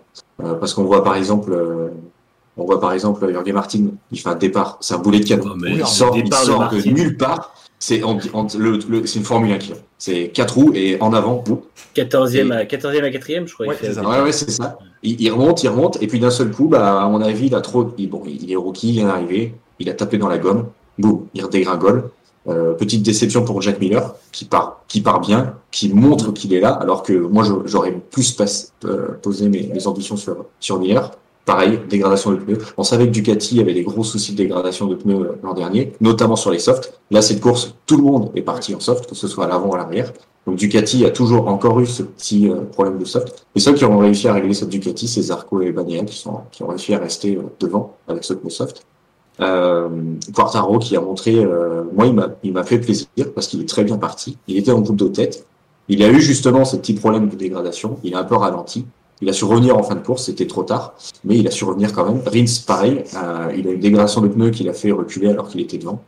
Euh, Mir fait une très bonne course. Euh, il a très bien géré ses pneus. Bah, il remonte. Hein. On, on, on, le croyait sur le podium. Enfin voilà, justement la semaine dernière, on, on se pose la question si Suzuki, allait confirmer.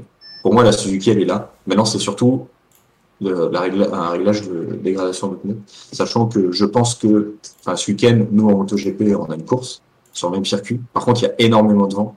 Il prévoit jusqu'à 50 km heure en course. Donc ça, il y aurait peut-être même des chances que ce soit décalé parce que des rafales à 50 avec Zarco qui nous fait du 362 km heure, ça peut, ça peut peut-être mal se finir. Euh, donc dans l'ensemble, c'était une très belle course, très intéressante. Euh, déception quand même pour les Honda, déception pour les KTM qui ont été, euh, qui ont été pour moi, qui ont été nulle part. Petrucci, hein, qui chute dès le premier. Petrucci qui tombe dès le début, il a, enfin, c'est dommage. Euh, pour moi, il n'a pas le droit de tomber, c'est pas possible. C'est dommage. Euh, bon, on avait parlé de Luciona qui est pas très qui est pas très bon aussi. Euh, bonne course de Bastianini en rookie qui fait un top 10 sur cette sur cette Ducati. Franchement, pas mal. Il, montre qu'il est là, ça fait vraiment plaisir. Mais ouais, pour revenir sur KTM, grosse déception. Ils sont pas là, alors que l'an dernier, ils se battaient, ils se battaient en haut, là, il n'y a plus personne. Alors j'espère que ça va, ça va changer, ça va revenir. On verra euh, ce week-end sur le même circuit. Parce qu'on sait très bien que l'an dernier, quand il y avait des, des shutdowns comme ça, des grands suite, la hiérarchie euh, changeait quand même. Mm. Donc à, voir qui va réussir à progresser et qui va régresser. On verra bien. Merci pour le follow, hein, Rémi Brica dans le chat. C'est validé, bien évidemment. Euh, on me demande justement, parce qu'on suit pas trop le MotoGP aussi, est-ce qu'il y avait aussi les, les softs, hein, les hard comme en, F1 Oui, c'est pareil, hein, vous avez tant de médium dur à, à, chaque Grand Prix, les tendres une bande blanche, les médiums n'ont pas de bande et les hard ont des bandes jaunes. Alors globalement, c'est dur évidemment sur une moto de voir la différence des, des pneumatiques, sauf si vous avez un. S'ils en avaient 4 aussi, ça irait mieux. Voilà, c'est ça. S'il y a 4 roues et puis des, 13 pouces, ce serait quand même beaucoup plus pratique. Euh, mais du coup, euh, le, le MotoGP fait une très très belle chose à chaque fois, c'est-à-dire que vous avez toujours plein d'incrustations partout qui vous disent, voilà, vraiment qui ça. Et, comme il n'y a pas d'aérostand sur une course de MotoGP, ben c'est quand même très euh, voilà, vous savez qui a les pneus à l'instant T, vous regardez vos pieds de favoris et vous pouvez savoir un petit peu la, la gestion des pneus quand même un grand intérêt évidemment dans, ce Grand Prix. C'est pour ça que j'étais très surpris de voir tout le monde en soft-soft d'ailleurs. C'est peut-être même la première fois de toute l'ère Michelin que c'est arrivé, euh, ou l'une des toutes premières en tout cas. C'est rare, que, rare que tout le monde soit en soft.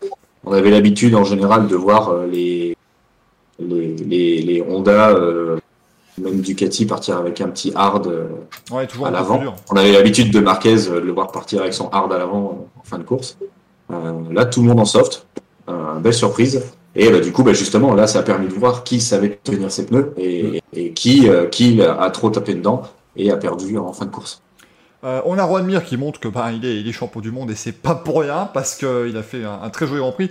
En termes de dernier virage, il est deuxième, hein, donc euh, c'est une quatrième place, mais qui s'est joué sur la sur la, la, puissance du moteur plus que sur le sur le talent pur à ce à ce moment-là. Euh, on parle d'Aprilia aussi, effectivement. Aprilia, écoutez, euh, ben, Leish fait pas un mauvais week-end du tout. Euh, il était présent dans ce groupe un peu intermédiaire là qui, euh, qui se bagarrait. Ça semble plutôt pas mal. Après, évidemment, son équipier Lorenzo Salvador, il fait ce qu'il peut, mais lui, on sait que c'est pas lui qui va aller engranger grand chose. Hein. Non, ouais, ça, ouais, Salvadori, je le compte, je le compte pas spécialement parce que déjà en qualif, il est, 3, il à 3 secondes de Banea. en course, il finit à 45 secondes de de, de Vignales. Donc euh, bon, c'est c'est c'était le pilote test qui est devenu pilote. Euh, c'est un Italien sur une Aprilia, c'est bien. Bon, il fait ce qu'il peut. C'est vrai que euh, Espargaro, Alex Espargaro, euh, serein, a, a apparu serein parce que bah, il se qualifie huitième, il finit septième en course, serein. Il a pas surpiloté comme l'an dernier. Peut-être que il a parce que c'est lui qui, c'est lui, c'est lui qui crée, cette- c'est lui qui a créé cette moto. en gros, hein. C'est lui qui la règle, c'est le seul gros pilote. Euh, donc, euh, bah, il arrive un peu à, à se fabriquer sa moto, on va dire. Et bah, ça commence à porter ses fruits. Et si il, il- il nous fait des petits top 7 comme ça euh, à chaque week-end, si on a la même saison que l'an dernier, il peut être euh, bien classé en fin de saison. Ouais, clairement, s'il arrive à rester euh, solide, hein. Manu. Ouais, d'ailleurs, on parle, de- on parlait la semaine dernière de de- d'Aprilia et de De Villano qui voulaient rentrer en contact avec eux pour piloter un peu. Et euh, apparemment, justement, c'est en train de se concrétiser. Euh, il, il se pourrait même qu'ils prennent la place de Savadori dans la saison, en fait. Euh, J'ai vu ça ce week-end. Je sais pas exactement quel, à quel degré c'est avancé, mais euh, apparemment, ça se, ça se confirmerait. Donc, euh, donc euh, Ouais, ça, montre que, je pense que ça montre que l'Aprilia fonctionne très bien. Et effectivement, ces résultats sont là. Donc, euh, je trouve qu'ils ont beaucoup plus progressé. Là, le KTM semble avoir régressé, où Honda semble décidément complètement pataugé euh, avec l'exploitation de ce moto. Et je pense que euh, sur des courses un peu compliquées, si Espargaro arrive à, à rester serein et à pas trop surpiloter, euh, ça peut jouer, euh, ça peut jouer pourquoi pas un podium dans la saison, quoi. On, on est Bien sûr, surtout, Oh, Ouais. Surtout, surtout que là, on regarde les courses, c'est sur grosso modo le même feeling que l'an dernier, c'est que c'est Mm. hyper serré. C'est que c'est vraiment serré. C'est les, dix- les, les, les dix premiers, ils sont en 10 secondes. Ouais, alors qu'on avait l'habitude, il y a quelques années, avec Marquez qui finissait avec euh, euh, 20 secondes et plus, il partait tout seul, on savait que c'était plié. Là, c'est comme l'an dernier, c'est serré, donc c'est vrai que Spargaro, s'il prend le bon wagon, il peut, il peut taper un joli top 5 sur une course euh, sans problème. C'est ça, on, on espère pour, euh, pour Aprilia qu'il y aura un petit Philippe Island qui sera, euh, qui sera au calendrier parce qu'ils avaient été très très bons avec Cannonier Ouais. quelques, Cannonier et Spargaro d'ailleurs il y a quelques, quelques années. On est d'accord que Savadori il est globalement là pour la caution italienne hein, d'Aprilia parce que tu le disais, c'est pilote test, c'est même à la base un pilote superbike. Euh, Mm. Lorenzo Savadori qui a été bon mais pas spécialement euh, extraordinaire euh, et qui s'est retrouvé ensuite en MotoGP. C'était un pilote e-sport Toro Rosso l'an dernier aussi, euh, quand il y a eu les, les championnats euh, de confinement. Là. Oui, alors écoute, euh, quand, euh, quand Yamaha va aligner Thibaut Courtois, moi je vais avoir du mal. Hein. Ça va commencer à un peu compliqué cette affaire. il va amener le seum en MotoGP. bon. arrêtez, ça fait, ça fait trois ans, merde. Hein. C'est toujours aussi drôle. Laissez-nous avec ça. Euh, J'ai une petite question de noob. Dis-nous. Euh, Elles sont bien questions. Moi, ça, ça fait, euh, Bonjour ça fait peu de temps que je, je regarde un peu ça. J'ai vu qu'il y avait pas mal d'aéros et il me semble que c'est toi, Axel, qui a, qui a dit euh, comme quoi l'aéro est beaucoup plus importante que prévu ou un, tru- un truc comme ça. Bah. Pourtant, sur une moto, ça paraît pas fou. Enfin, je veux dire, moi, j'ai connu les motos à l'époque, euh, c'était juste caréné, l'histoire elle est réglée. Là, tu vois des, de l'aéro dans tous les sens. Mm. Ça paraît dingue que sur un si petit truc. Certes, ça a de l'effet, mais bon. euh, Ouais, c'est incroyable. Bah, en fait, c'est Ducati qui a, comment, qui a toujours innové, qui a, qui a commencé à ramener euh, ce phénomène. Quand, à chaque fois, de toute façon, les mecs, ils, bah, c'est comme en Formule 1, ils regardent le, le- Mm. le règlement, c'est autorisé, ils font des tests, la soufflerie, et ça a l'air de fonctionner. Ils viennent avec son premier Grand Prix. Tout le monde se fout de leur gueule, tout le monde dit c'est quoi votre délire là, c'est quoi votre truc. Et quand ça fonctionne, tout le monde porte réclamation en disant que c'est de la triche, et finalement, tout le monde fait la même chose derrière. Comme maintenant, oui, c'est vrai, les ailerons Donc, il, devant, il laisse faire en règlement. Enfin, il n'y a pas de. C'est limité en termes de Ils les ont taille. limités, ouais, ils ont limité Ouais. quand même sur les. Parce que c'était c'était n'importe quoi au début, c'était des ailes évidemment. Et puis euh, Moi, il y a J'ai eu chute. d'ailleurs des soucis de, de limite en termes de taille aussi. euh, Il y a eu- pour d'autres Non, mais il y a eu, euh, il y a eu un accrochage, je crois de mémoire que c'était Dovizioso et Pedrosa à, à Austin, et euh, où on s'est rendu compte que l'un des deux a quand même failli avoir la jambe tranchée par l'aileron, donc on s'est dit on va peut-être se calmer, Mm. on va faire des choses Ouais, un peu plus, euh, voilà. Groupe B, façon jante de groupe Ouais. B. Tu sais, slack les doigts. Ah non mais c'était terrible parce qu'ils faisaient vraiment, c'était c'est un aileron et ils se sont pas rendus compte. Attendez les gars, parce que je, je veux pas, je une lame sur un sur une moto, si ça tombe, on est c'est c'est c'est pourri comme idée, c'est parce que un accident en Formule 1, il y a peu de chances que le pilote se fasse couper le bras par son aileron, je suis d'accord. Le mais- truc, ça, ça se transformait tout doucement en course à la mort. Tu sais, C'est comme- ça. Carmageddon. C'était- les mecs, ils étaient. Je suis sûr, ils avaient fait un, un spot de pub en disant Eh ben, voyez le Titi, c'est encore plus dangereux à MotoGP. ils ont été contents. Euh, mais, mais effectivement, maintenant, c'est assez, euh, c'est assez limité dans ces endroits. Je pense, Axel, tu me corrigeras, mais c'est surtout en fait pour limiter le wheeling. Euh, c'est, c'est- ça, ça ajoute pas tant de vitesse en courbe, mais ça ajoute une stabilité à la, à la bande moto. euh. De toute façon, après, c'est comme en. Enfin, les mecs, ils veulent le maximum d'appui. Euh, les motos maintenant elles sont bourrées d'électronique. Il, y a, bah, de toute façon il y a l'anti-wheeling déjà qui est, qui est, qui est sur, qui est sur les, les motos en, en électronique. Euh, après euh, il y a de l'aéro en plus, ça met plus d'appui. Donc les mecs, bah, sortie de virage, poignée en grand, la moto elle est clue au sol Bah, et non. c'est parti. Donc plus l'électronique, plus un peu d'aéro qui aplatit cette moto. Euh, et après c'est pareil. Maintenant il y a aussi les diffusions, c'est-à-dire un- de l'aéro avant la, au niveau de la roue arrière pour justement euh, briser l'air pour pas que ça surchauffe le pneu. Maintenant ils mettent aussi de l'aéro au niveau des disques de frein. Enfin maintenant ils en foutent Mm. partout. Ah, le rond arrière, ça va être merveilleux. hein. Moi, je l'attends avec C'est ce impatience. que j'allais dire. J'ai l'impression que depuis qu'ils ont mis des, ailerons à l'avant et le- l'espèce d'ailette notamment sous le sabot juste avant le pneu arrière, j'ai l'impression que les motos sont vachement moins euh, à glisser du train arrière en fait sur la génération actuelle de motos. J'ai l'impression qu'on a moins ces, mecs qui sortent des courbes un peu. Alors Marquez le fait toujours un petit peu de temps en temps, mais avant je trouvais que c'était vraiment plus prononcé. Tu avais des pilotes avec des styles un peu, euh, je pas jusqu'à dire comme Gary McCoy à l'époque, c'est les mecs qui passent vraiment dans tous les sens, mais ça glissait beaucoup plus j'ai l'impression. Et là je crois, ça donne l'impression que les motos sont plus stables et peut-être beaucoup plus directif du train avant et du coup le train arrière suit plus qu'il ne, il ne fait. J'ai l'impression qu'avant le train arrière était plus là pour euh, accompagner le mouvement du train avant. Maintenant j'ai l'impression qu'il le suit juste plus. En tout cas c'est l'effet que ça me donne. Après je sais, Je, je je vais sais pas envoyer, exactement. je sais pas si c'est lié à ça. je vais envoyer un petit mail, moi, à Carmo Espeleta. Je veux dire, je, suis sur quelque chose, là. On, on devrait ajouter des petits ailerons sur les casques et avec un petit DRS. Et puis je trouverais ça formidable. Et euh, Comme, ce comme serait- les fans euh, japonais en F1, là. C'est ça Ils Ouais. débarquent, ils ont les trucs, là, c'est génial. Ils sortent, ils poignent en grand, petit bouton et et puis comme ça, la moto gagne encore des kilomètres. Euh, mais c'est vrai que oui, dans la, la- la- toute cette guerre à l'aérodynamique, heureusement que ça s'est calmé parce qu'à un moment donné, ils étaient arrivés chez Ducati, ils avaient mis des, des sabres partout sur leur moto. Tu commences à Ouais. dire, mon Dieu, ça va devenir n'importe quoi et euh, ça devenait effectivement un petit peu, un petit peu dangereux. Euh, on parlait de Yamaha aussi. Alors, faut dire que chez, euh, bon bah chez Yamaha officiel, ça s'est bien passé. Chez Petronas, ça a été vraiment la soupe à la grimace. Euh, avec Valentino Rossi qui termine 12e, Franco Morbidelli 18e, le vice-champion du monde en titre. Mm. Euh, il a dit il y a eu un problème d'amortisseur, en tout cas l'amortisseur arrière se comportait en tout cas selon lui bizarrement. Et c'est ce qui était un peu inquiétant et c'est malheureusement cette spécialité de chez Yamaha. On est au premier Grand Prix, Morbidelli a, Morbidelli a déjà dit euh, qu'il ne se sentait pas vraiment être une priorité de Yamaha, qu'il espérait que Yamaha allait prendre son problème au sérieux, tout ça. Voilà, encore une fois, on est sur un problème Mm. de confiance vis-à-vis de la marque japonaise. Euh, Rossi avait fait plaisir en qualif, un quatrième temps, euh, il, a été, euh, il a été vraiment au top. Et puis en course, bah, Axel, il n'y avait plus personne hein, chez, chez Petronas. Ouais, c'est Rossi fait une très très belle qualif, franchement pas mal, respect. Il s'est plaint en course d'avoir été gêné par Binder, si je dis pas de bêtises, euh, qui l'a fait dégringoler au classement. Après, je pense qu'il y a peut-être eu un petit mauvais réglage euh, commun chez Yamaha Petronas pour Rossi et Morbidelli. Après, oui, Morbidelli a, a dit que c'était une course très compliquée pour lui. Il s'est plaint de pas mal de, de petits réglages. euh, qui veut peaufiner justement grâce à, à la course de ce week-end. Donc on verra s'il arrive à peaufiner. Mais s'il fait la même course, c'est que euh, bah, soit c'est lui qui arrive pas, euh, parce que bah, l'an dernier il avait pas cette, euh, il avait pas la, moto officielle. Alors soit maintenant la moto officielle le gêne, soit lui est encore sur sa 2019 qu'il appréciait tant et il n'arrive pas à passer euh, ce, gap. Euh, après, euh, ouais, c'est vrai qu'il a été complètement in- in- invisible. Il y a un moment, j'ai même cru en fait qu'il avait chuté parce que je le voyais pas. Je faisais même pas gaffe où il était, et à un moment je me suis dit, mais il est, il est pas tombé parce que bah, invisible, complet, avant dernier, derrière tout le monde. Euh, franchement, euh, soit il a voulu gérer pour pas tomber, pour essayer de comprendre la moto en se disant je vais me rattraper le week-end prochain. Euh, je ne sais pas. C'est vrai que son début de saison l'an dernier était un petit peu en dessous et il a très bien surmonté la pente. Est-ce qu'il fera la même chose au cours de la saison? À voir.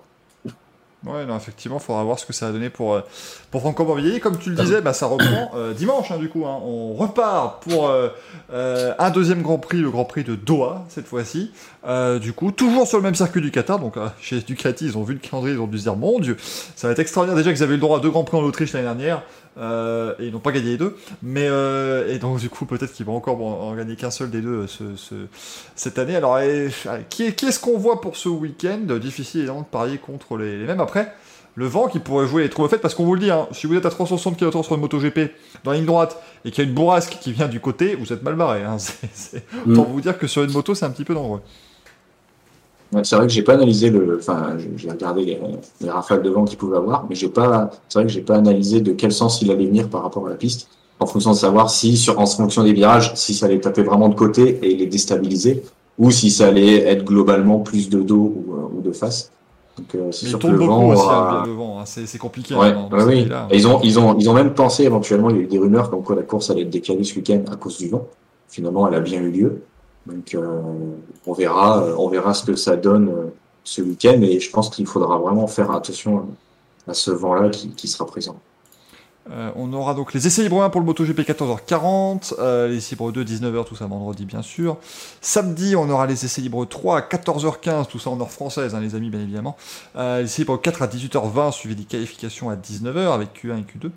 La course, en tout cas le warm-up, pardon, le dimanche, ce sera à 14h40, le Grand Prix à partir de euh, 19h, donc on reste sur les mêmes horaires, hein, on ne s'est pas, on s'est pas décalé 19h, donc pour l'instant, évidemment, tant qu'il n'y a pas de, de changement suite au, au, au vent, parce qu'on le sait, euh, au niveau moto, eux, ils n'ont aucun problème à décaler les horaires, hein, même avec la télé, tout ça, il n'y a aucun souci pour eux, Mm. ce qui aide évidemment, puisqu'ils ont euh, trois courses, donc une fenêtre de télévision qui est gigantesque à chaque fois, donc ils peuvent décider de mettre le MotoGP en premier, ou, et de faire suivre Moto 3, Moto 2 par la suite, là où évidemment, en Formule 1, c'est beaucoup plus compliqué de dire aux, aux diffuseurs qui n'ont quasiment que ça, au fait, on décale le Grand Prix, hein, démerdez-vous, Euh, c'est bien sûr beaucoup plus, beaucoup plus difficile, on verra ce que ça donne, et on vous en parlera bien évidemment la semaine prochaine, ce sera toujours le, le bienvenu Axel évidemment pour nous euh, débriefer.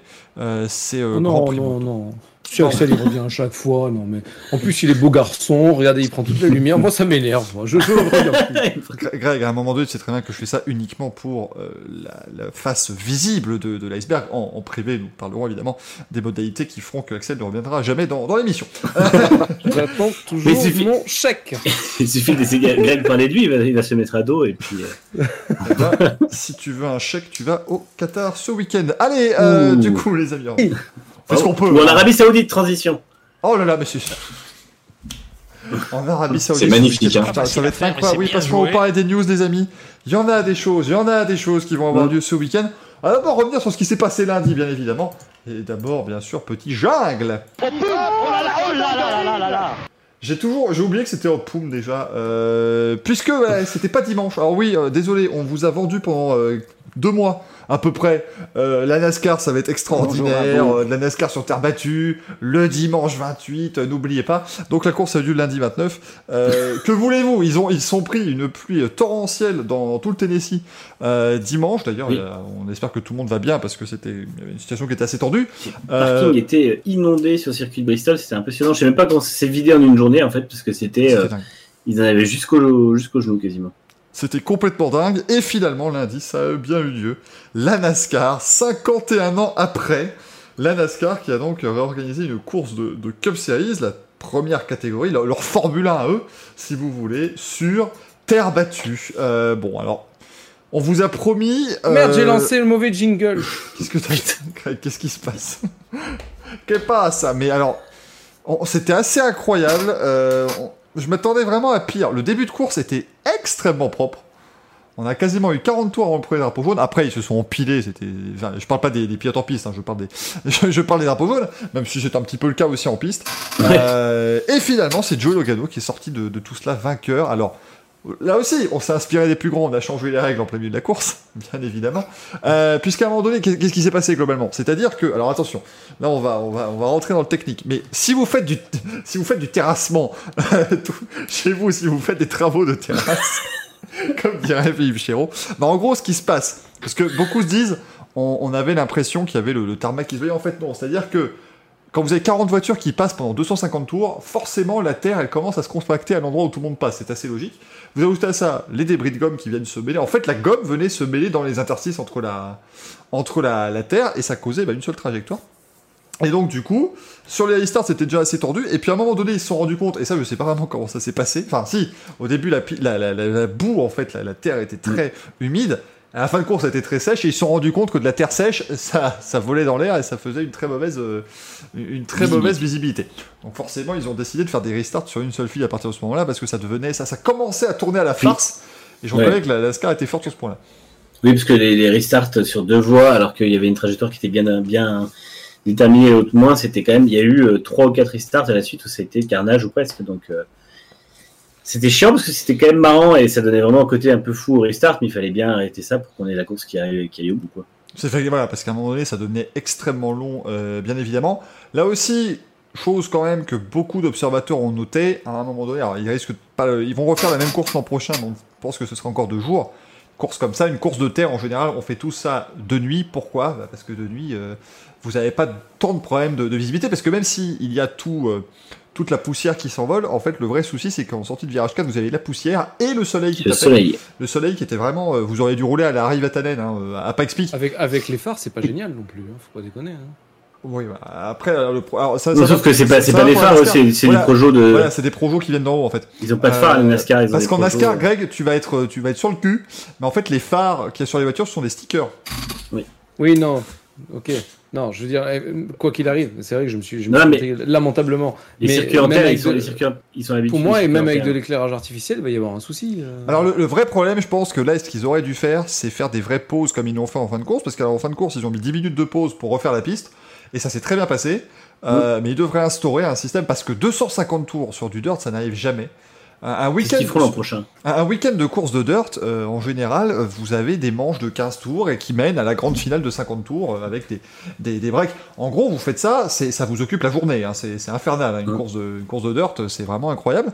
Euh, mais on, on refait toujours la piste, on la réhumidifie à chaque fois pour que justement ça, ça reste de la terre plutôt molle et, et ça ne devienne pas justement tout ce, toute cette poussière.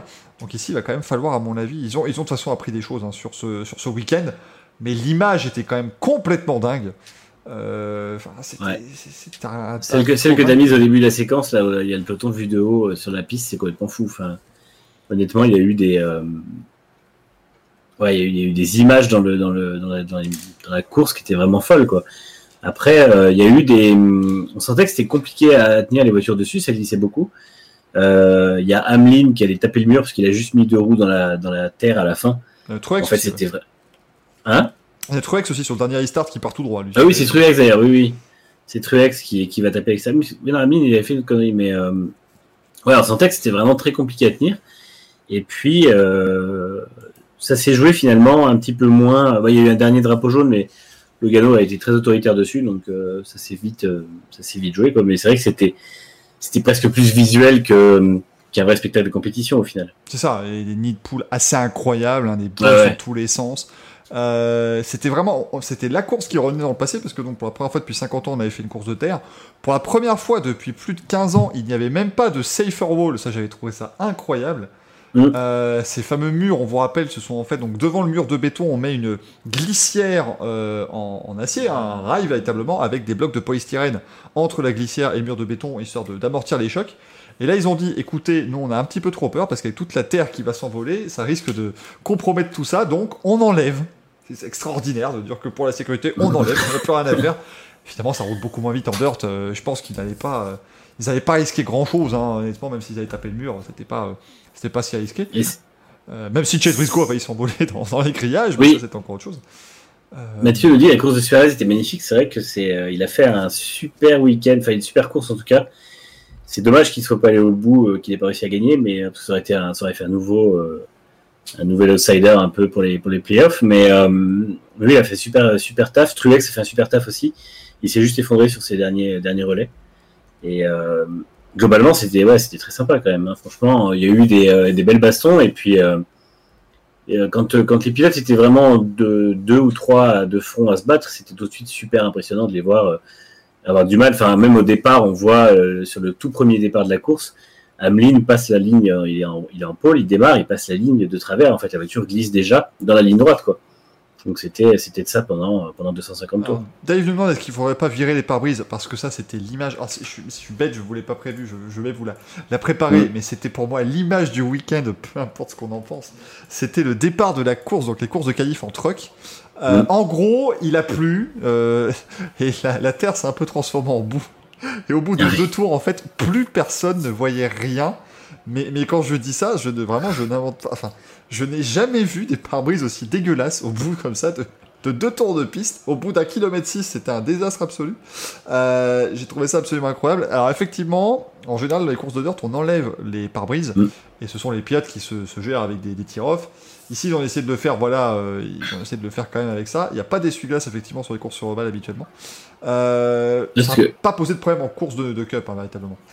Si, bah après, peut-être que parce que justement, il avait fait beau toute la journée, que ça avait, ça avait mieux mis la, la, la terre en condition. Mais après, c'est vrai que s'il décide de le faire sans pare-brise, ça donnerait vraiment ce côté euh, vieux stock car un peu un peu pourrave, mais en même temps, ce serait vraiment marrant parce que du coup, ça, ça aurait vraiment ce côté un peu Amérique profonde de, la compétition euh, telle qu'il la faisait il y, a, il y a 50 ans, quoi. Après, il y avait quand même euh, des soucis avec la, la Terre parce que Kyle Busch a eu des problèmes de, de surchauffe moteur Mm. euh, en Bah. tout début de course en plus. Quand tu vois ce qu'ils enlèvent au bout de deux tours, ils enlèvent un premier tir-off sur la grille. Euh, enfin, c'est pas un premier tir-off, ils avaient une protection de grille qu'ils enlèvent. Et il y a déjà, euh, il y a déjà 3 ou 4 cm d'épaisseur de, de terre, je crois. Alors pour ceux qui n'ont pas vu l'image, attention mesdames et messieurs, ça, ça, ça pique. hein. C'est- Voilà, ça, comme vous voyez, c'est marqué en haut de l'écran, c'est le deuxième tour, c'est après un kilomètre à peu près, parce que le circuit fait 800 mètres. On en est là, enfin, c'est c'est incroyable. Et et il y a une caméra embarquée dans le casque de Baba Voilà, c'est formidable parce que ça accélère et puis je ils tout. Et là, on se dit, mais attendez, on peut pas faire une course comme ça. Et puis ensuite, bah, il a plu et ils ont dû, euh, ils ont dû annuler toute la journée. Mais euh, voilà, c'était vraiment des, choses qu'on ne voit moi, plus c'est en fait qui en sport auto. Ce qui m'a tué, c'est justement ça et le côté euh, nuage où les mecs vont dans le virage mais ils y voient rien. Ouais, ah ouais, en course, Alors dans, dans un sens comme dans l'autre, il y a juste eu, euh, comme ils expliquaient pendant le, entre deux leçons de, de maçonnerie, que comme il a plu, ça a tassé, donc du coup il y avait un peu moins de poussière, mais dès qu'il commençait à retourner, ça séchait forcément, donc la terre se ressoulevait. Pour moi, c'est, je- enfin, je j'ai rien compris pourquoi il y avait plusieurs rounds, etc. Mais j'ai trouvé la course très excitante et très sympa à voir rouler. Mais je me suis dit, les mecs, c'est des falabraques. Déjà qu'ils sont falabraques de base, quand tu vois ça, tu fais, mais en fait, ils y vont. S'il faut, il y a un mec, il est en travers, ils foncent dedans. Bah ouais.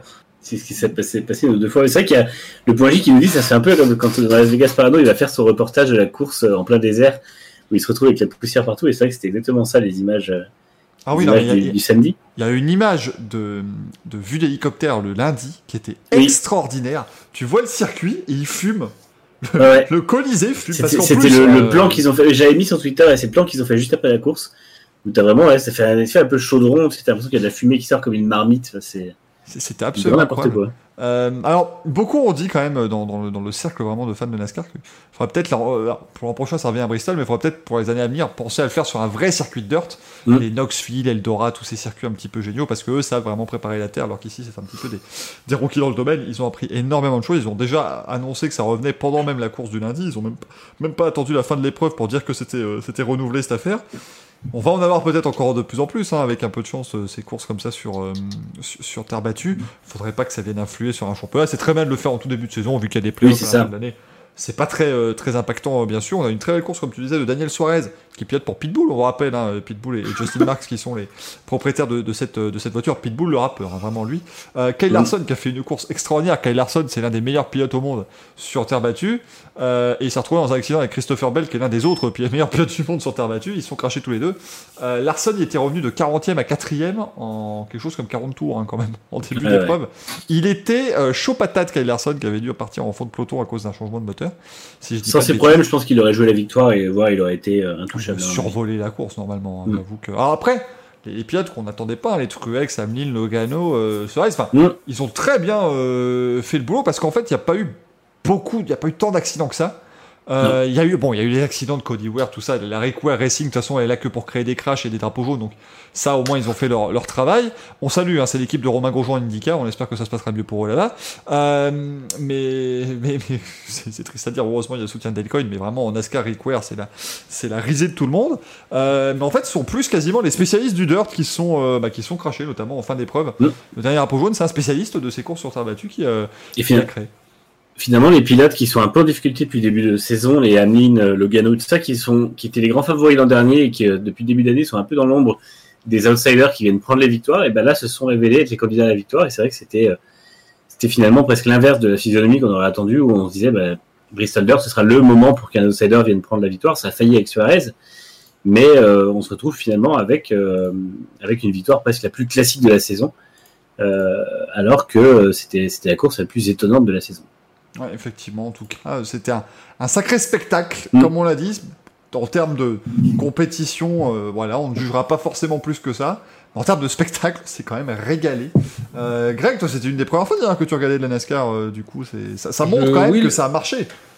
Alors pour tout te dire, j'ai pris en cours parce que j'avais malheureusement des choses à faire. Et je me suis dit, bon, je, je vais voir ce que ça donne. Je suis resté scotché jusqu'à la fin. J'ai trouvé ça exceptionnel. Bon, par contre, j'y comprends rien au pilote euh, ni quoi que ce soit. Tu as eu beau m'expliquer. Il y a quelques noms, tu sais, quand il y a eu. Le mieux, ça a été Dylan. Je connais non, mais tu vois, il y a des trucs que tu fais Ah, tiens, oui, je, je connais, mais je suis pas suffisamment calé pour, euh, pour me dire Oh, tiens, euh, j'apprécie, euh, je sais qui c'est, etc. Mais j'ai trouvé la, la course, l'esprit de la course et le l'épreuve en tant que telle exceptionnel. Et quand en live, j'ai vu Ouais, euh, c'est prolongé, j'ai fait Putain, mais c'est génial, mais ça demande qu'à être prolongé, euh, une épreuve pareille. Non, mais sérieusement, je, je, trouve, ça- je trouve ça parfait, moi. C'est alors oui, certes, c'est peut-être artificiel, mais déjà il y a une histoire par rapport à la NASCAR de, de- on va dire des, des origines, et en plus de ça, c'est pourquoi ne pas reproduire ça? Il s'est rien passé de méchant, euh, il y a de l'entertainment, c'est à l'américaine, c'est c'est parfait. Moi, je trouve ça génial, et je suis prêt à le re-regarder l'année prochaine justement. Ça, ça m'a plu. Et ce qui est, et ce qui est formidable, c'est que ça fait maintenant euh, presque 15 ans qu'ils font tout ce qu'ils peuvent pour essayer. En gros, Bristol à l'époque, c'était un circuit avec 36 degrés d'inclinaison. Il y avait qu'une ligne. C'était formidable parce que c'est c'est quand même, faut se rendre compte. Moi, Chaque année, Bristol, je connais que les fiches Bristol. Bien sûr, évidemment, on s'en doute bien. Mais Et c'est chaque année, célèbre fiche. ch- chaque année, faut quand même se dire, c'était 500 tours deux fois par an en file indienne. Mm. Et de temps en temps, il y en a qui foutaient un coup de pare-choc et il passait. Voilà, c'était ça, Bristol. Et tout le monde trouvait ça extraordinaire. Il y avait une liste d'attente. Euh, en gros, il y avait, on va dire, 170 000 billets. Il y avait 300 000 personnes quasiment qui voulaient chaque année y participer. On se refilait les billets sur des générations entières euh, parce qu'on on s'était donné comme ça de famille en famille. Et puis un jour, ils ont essayé de re- re- reconfigurer la piste, de mettre un banking progressif. Et c'est devenu un circuit où ça roulait soit étalons à l'extérieur, soit on roulait côte à côte. Et bah maintenant qu'ils l'ont recouvert de terre battue, bah on a eu Bristol en fait. C'est bête, mais il y avait qu'une seule trajectoire et pour se dépasser, il fallait se rentrer dedans. Et je trouve que c'était bienvenu. Moi, j'ai trouvé ça très sympa. euh, de retrouver ça. D'ailleurs, Greg, pour ton grand plaisir, il y avait deux Dylan hein, pour le, le prix d'un, bien évidemment, euh, ce, ce week-end. Il y avait les frères Dylan. Euh, Oui, c'est ce que j'ai cru entendre. Ça Ouais, il y avait- ça ouais. m'a surpris. Austin, il y avait Austin. Je y préfère les, je préfère les sœurs Dylan. Ouais, il y avait Austin et il y avait Ty, si tu veux. Voilà, c'était un peu. c'était un de chaque côté. Euh, mais en tout cas, voilà. Toi, tu donnes des noms. Oui, bah écoute, hein, on fait ce qu'on peut. Mais en tout cas, Bristol Dirt, ça revient l'an prochain. Et euh, bah, Mm. écoutez, c'est une curiosité. C'était plutôt sy- sympathique. Euh, on, on verra ce que ça va donner euh, l'an prochain. Non, mais là, non, mais là, il n'y avait pas Matt Dillon, par contre. dans la- Arrêtez. Alors par contre, je sens que Manu, tu trépignes euh, d'impatience. Il, il voulait en parler directement pour lancer ses news, mais Mais oui, tu trépignes Mais oui. parce que ce week-end, alors là, mes, mes aïeux, oh, je, je prépare mes fiches là, parce que là, faut que je me prépare. euh, je pense qu'après dimanche, je ne regarderai plus jamais d'autres sports mécaniques que, que le- l'extrême. Ah, parce que l'Odyssée électrique débute. Extreme E, c'est ce week-end, les amis, la première manche du championnat. Où on rappelle qu'on envoie des SUV électriques sauver le monde. Euh, le Mais premier. oui, on commence, on sauve la planète ce week-end et ça, c'est beau quand même. C'est ça. Enfin, on va, on va peut-être s'en charger de cette, de cette, de cette planète. Euh, L'extrême I, le X prix du désert. Rien que ça, moi, ça me, ah, ça, je m'en lèche les babines, euh, mesdames et messieurs. Il faut de lécher autre chose. Ça va être, ça va être complètement dingue. euh. je fais comme si j'avais pas entendu. Oui, non mais faut. Ça... ça va être complètement dingue. Non, en vrai, je sais pas du tout quoi, quoi m'attendre. En plus, j'ai vu que c'était à des horaires complètement pétés, genre euh, entre 7h et 11h du mat, donc c'est mort. Dimanche matin, c'est mort, je me lève pas pour les qualifs. C'est vrai, c'est le début, les premières qualifs. Non, c'est les courses. Bref, tant pis. Mais, euh, mais j'ai quand même hâte de voir. Je regarderai probablement un peu les. Je crois que c'est diffusé sur YouTube, donc j'imagine qu'il y aura les, les ralentis. Petite, parenthèse, euh, Maxime qui dans le chat nous sort. Alors il y a Hamilton, l'équipe d'Hamilton qui a le soutien de ProDrive et il y a Sébastien Loeb qui est pilote. Et là Maxime nous fait flash info. Elena vient de signer dans la team de Rosberg en extrémie face à Loeb chez X44. Je le cite, on va les fumer les petits enculés. voilà. Oui, parce qu'on on rappelle que c'est quand même ce qui est assez incroyable et assez intéressant, c'est que du coup, euh, y, y il y a Sébastien Loeb qui va rouler pour l'équipe de Lewis Hamilton.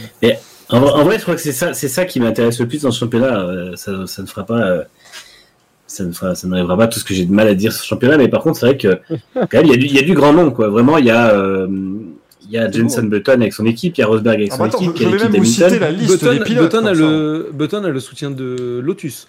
On va- Oui, ils ont fait, ils ont signé oui. un partenariat. ouais. Partenariat avec Lotus, J'allais effectivement. j'allais dire Elise. Non, c'est le modèle Lotus Elise. le modèle, oui, effectivement. On aura donc Abt, Cupra, euh, oui, parce que Cupra, ils se sont dit, écoutez, les SUV électriques, c'est totalement pour nous. Euh, Mais ils en font maintenant. hein. Johanna. Johanna Cupra C'est ça c'est- Il y aura Abt, Cupra, on rappelle, il y a donc deux pilotes par voiture. Ils vont se, se passer le relais et c'est un homme et une femme à chaque fois. hein. C'est important, il faut, faut aussi remettre tout ça. Donc il y aura euh, Mathias Ekström, l'ancien euh, champion de DTM, Légende du DTM. et, euh, et puis à Tour de Rallycross avec euh, Claudia Hurtgen chez Apt. Euh, chez Actiona Science XE Team, on aura Carlos Sainz du coup qui va se retrouver là-dedans avec Laia Sanz. Euh, ça, ce sont des, des légendes du Dakar notamment et du, du monde du rallye aussi pour euh, Carlos Sainz bien sûr. Chez Andretti, oui parce que chez Andretti United, hein, donc l'équipe de Michael Andretti et Zach Brown, on est partout de toute façon, donc il y a pas de souci. On est en extrémie, il y aura Timmy Hansen, le pilote de rallycross, et Katie Bunnings. Euh, qui sera là chez Hispano. Katie Munich, j'ai vu, elle a un sacré palmarès euh, en rallye australien qui est très réputé. Parce que c'était, euh, c'est quand même un, un rallye, enfin un championnat de rallye qui est très réputé en termes de championnats nationaux. Et elle l'a gagné. Donc, Effectivement, Voilà. il faut vraiment faire attention. Alors, il y a des noms d'équipes, par contre, faut s'accrocher. Donc, il y aura le Hispano Suiza Xite Energy Team avec Oliver Bennett et Christine Giampaoli Zanca. Euh, oui, bah, on va découvrir des pilotes aussi. hein. On fait un petit peu ce qu'on peut. Euh, chez JBXI, alors là, voilà, je connais tout le monde. Dans l'équipe de Jenson Button, il y aura Jenson Button qui va rouler là-dedans, les amis. Donc, au Mm. moins, regardez ça. Oui, c'est Carlos Sainz euh, senior, bien évidemment, les amis. hein. C'est pas, c'est pas Carlos Sainz junior qui va en plus faire un petit peu de- d'extrême I. Jenson Button qui fera équipe avec la pilote suédoise Michaela Olin Kotulinski, euh, qui qu'on a vu notamment en, en voiture de tourisme ces, ces dernières années et qui avait participé au, au DTM Trophy, je crois. Notamment, il y aura le Rosberg X Racing, du coup, bien évidemment. Ça, pour Greg, c'est parfait. Il y a X dans le nom, donc c'est formidable. Euh, avec le, le double champion monde. Rosberg qui a, pris, qui, qui a pris un peu de ventre hein, sur les dernières photos. On voit Ah oui. Ah bah, il se fait plaisir maintenant. Nico. Petite hein. poignée. Hein Eh, il y a plus, il y a- Attends, on oh. pilote plus, on se Euh, fait le, plaisir. le maintenant. glacier, le glacier de Viviane à Ibiza, je peux te dire qu'il tape pas que dans le fond, hein, le garçon. J'en ai marre. Donc, Dans l'équipe de Rosberg, hein, les amis, hein, voilà, on fait ce qu'on peut. Euh, Il y aura donc Johan Christopherson, le double champion du monde de, de rallycross, et Molly Mm. Taylor. Euh, dans le Segui TV, Chip Ganassi Racing, j'ai oublié que Chip Ganassi se faisait sponsoriser par tout et n'importe quoi. Il y aura Kyle Mm. Leduc et euh, Sarah Price chez Veloce. Au volant d'un, Hummer, parce que c'est, le seul- c'est les seuls qui auront un, un Odyssey 21 personnalisé avec une face avant de Hummer. C'est Ils vrai. un, C'est vrai que j'avais oublié ils ont un ça. partenariat avec le Hummer électrique. J'avais oublié ça.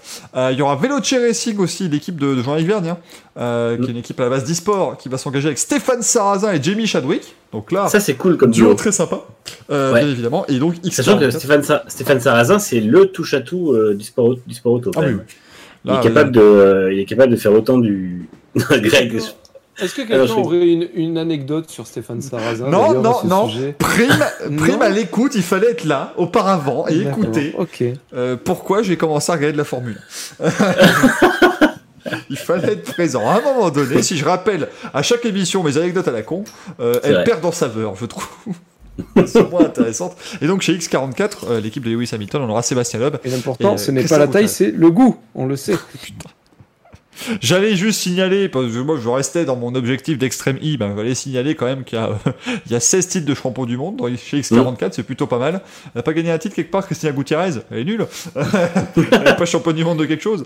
Euh, en tout cas, voilà, c'est ce week-end. Alors effectivement, les horaires sont euh, particuliers, donc c'est en GMT. Alors attendez, parce que alors maintenant qu'on a changé d'heure, nous, heure GMT, il est en GMT 20, donc c'est deux heures de décalage. Donc du coup, ce week-end, ça roule. Euh, déjà, c'est bien de savoir que ça roule. Euh, évidemment, les amis. C'est déjà un bon. euh, ah, attends, parce que je, suis en train d'essayer de naviguer sur le site, hein, donc on est, on est, on est perdu. hein. c'est c'est absolument incroyable. Est-ce que le site est écologique avec euh, des serveurs en, en tech euh, tu vois, J'espère, j'espère, sinon je euh.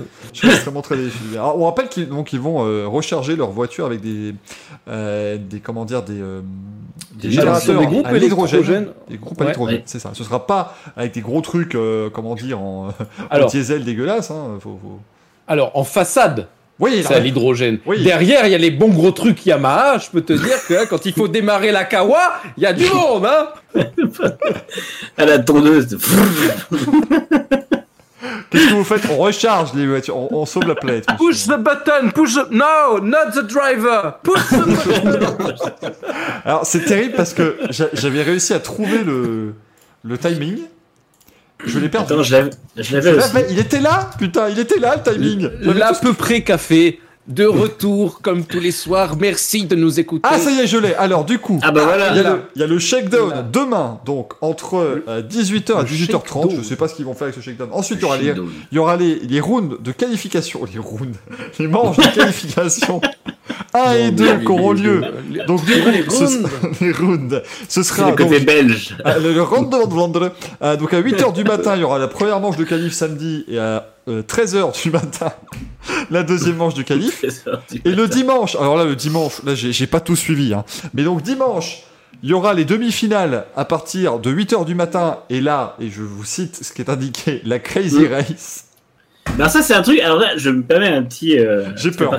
C'est un truc typiquement des championnats de Aérodro Gag. On te présente un truc genre la Crazy Race, le Fan Boost machin, comme si tu en avais entendu parler toute ta vie sans te dire avant, à part sur pour le moment leur site ce que c'est. Donc en fait, je sais pas. La Crazy Race, je sais pas si c'est le truc avec les, le, le saut euh, à faire ou un truc comme ça. Oui, je- parce qu'attends, alors attends, parce que normalement il y a aussi un truc où celui qui fait le plus long saut lors Ouais. du qualif, il a un fan boost. Mais, c'est vraiment ça, c'est typiquement Et la, pas, la- et la pas com celui qui se fait sauter le plus longtemps. ne, ne pas. hein, donc attendez, il y a deux qualifs. Et donc les qualifs, c'est des, donc c'est des, donc il y a deux manches.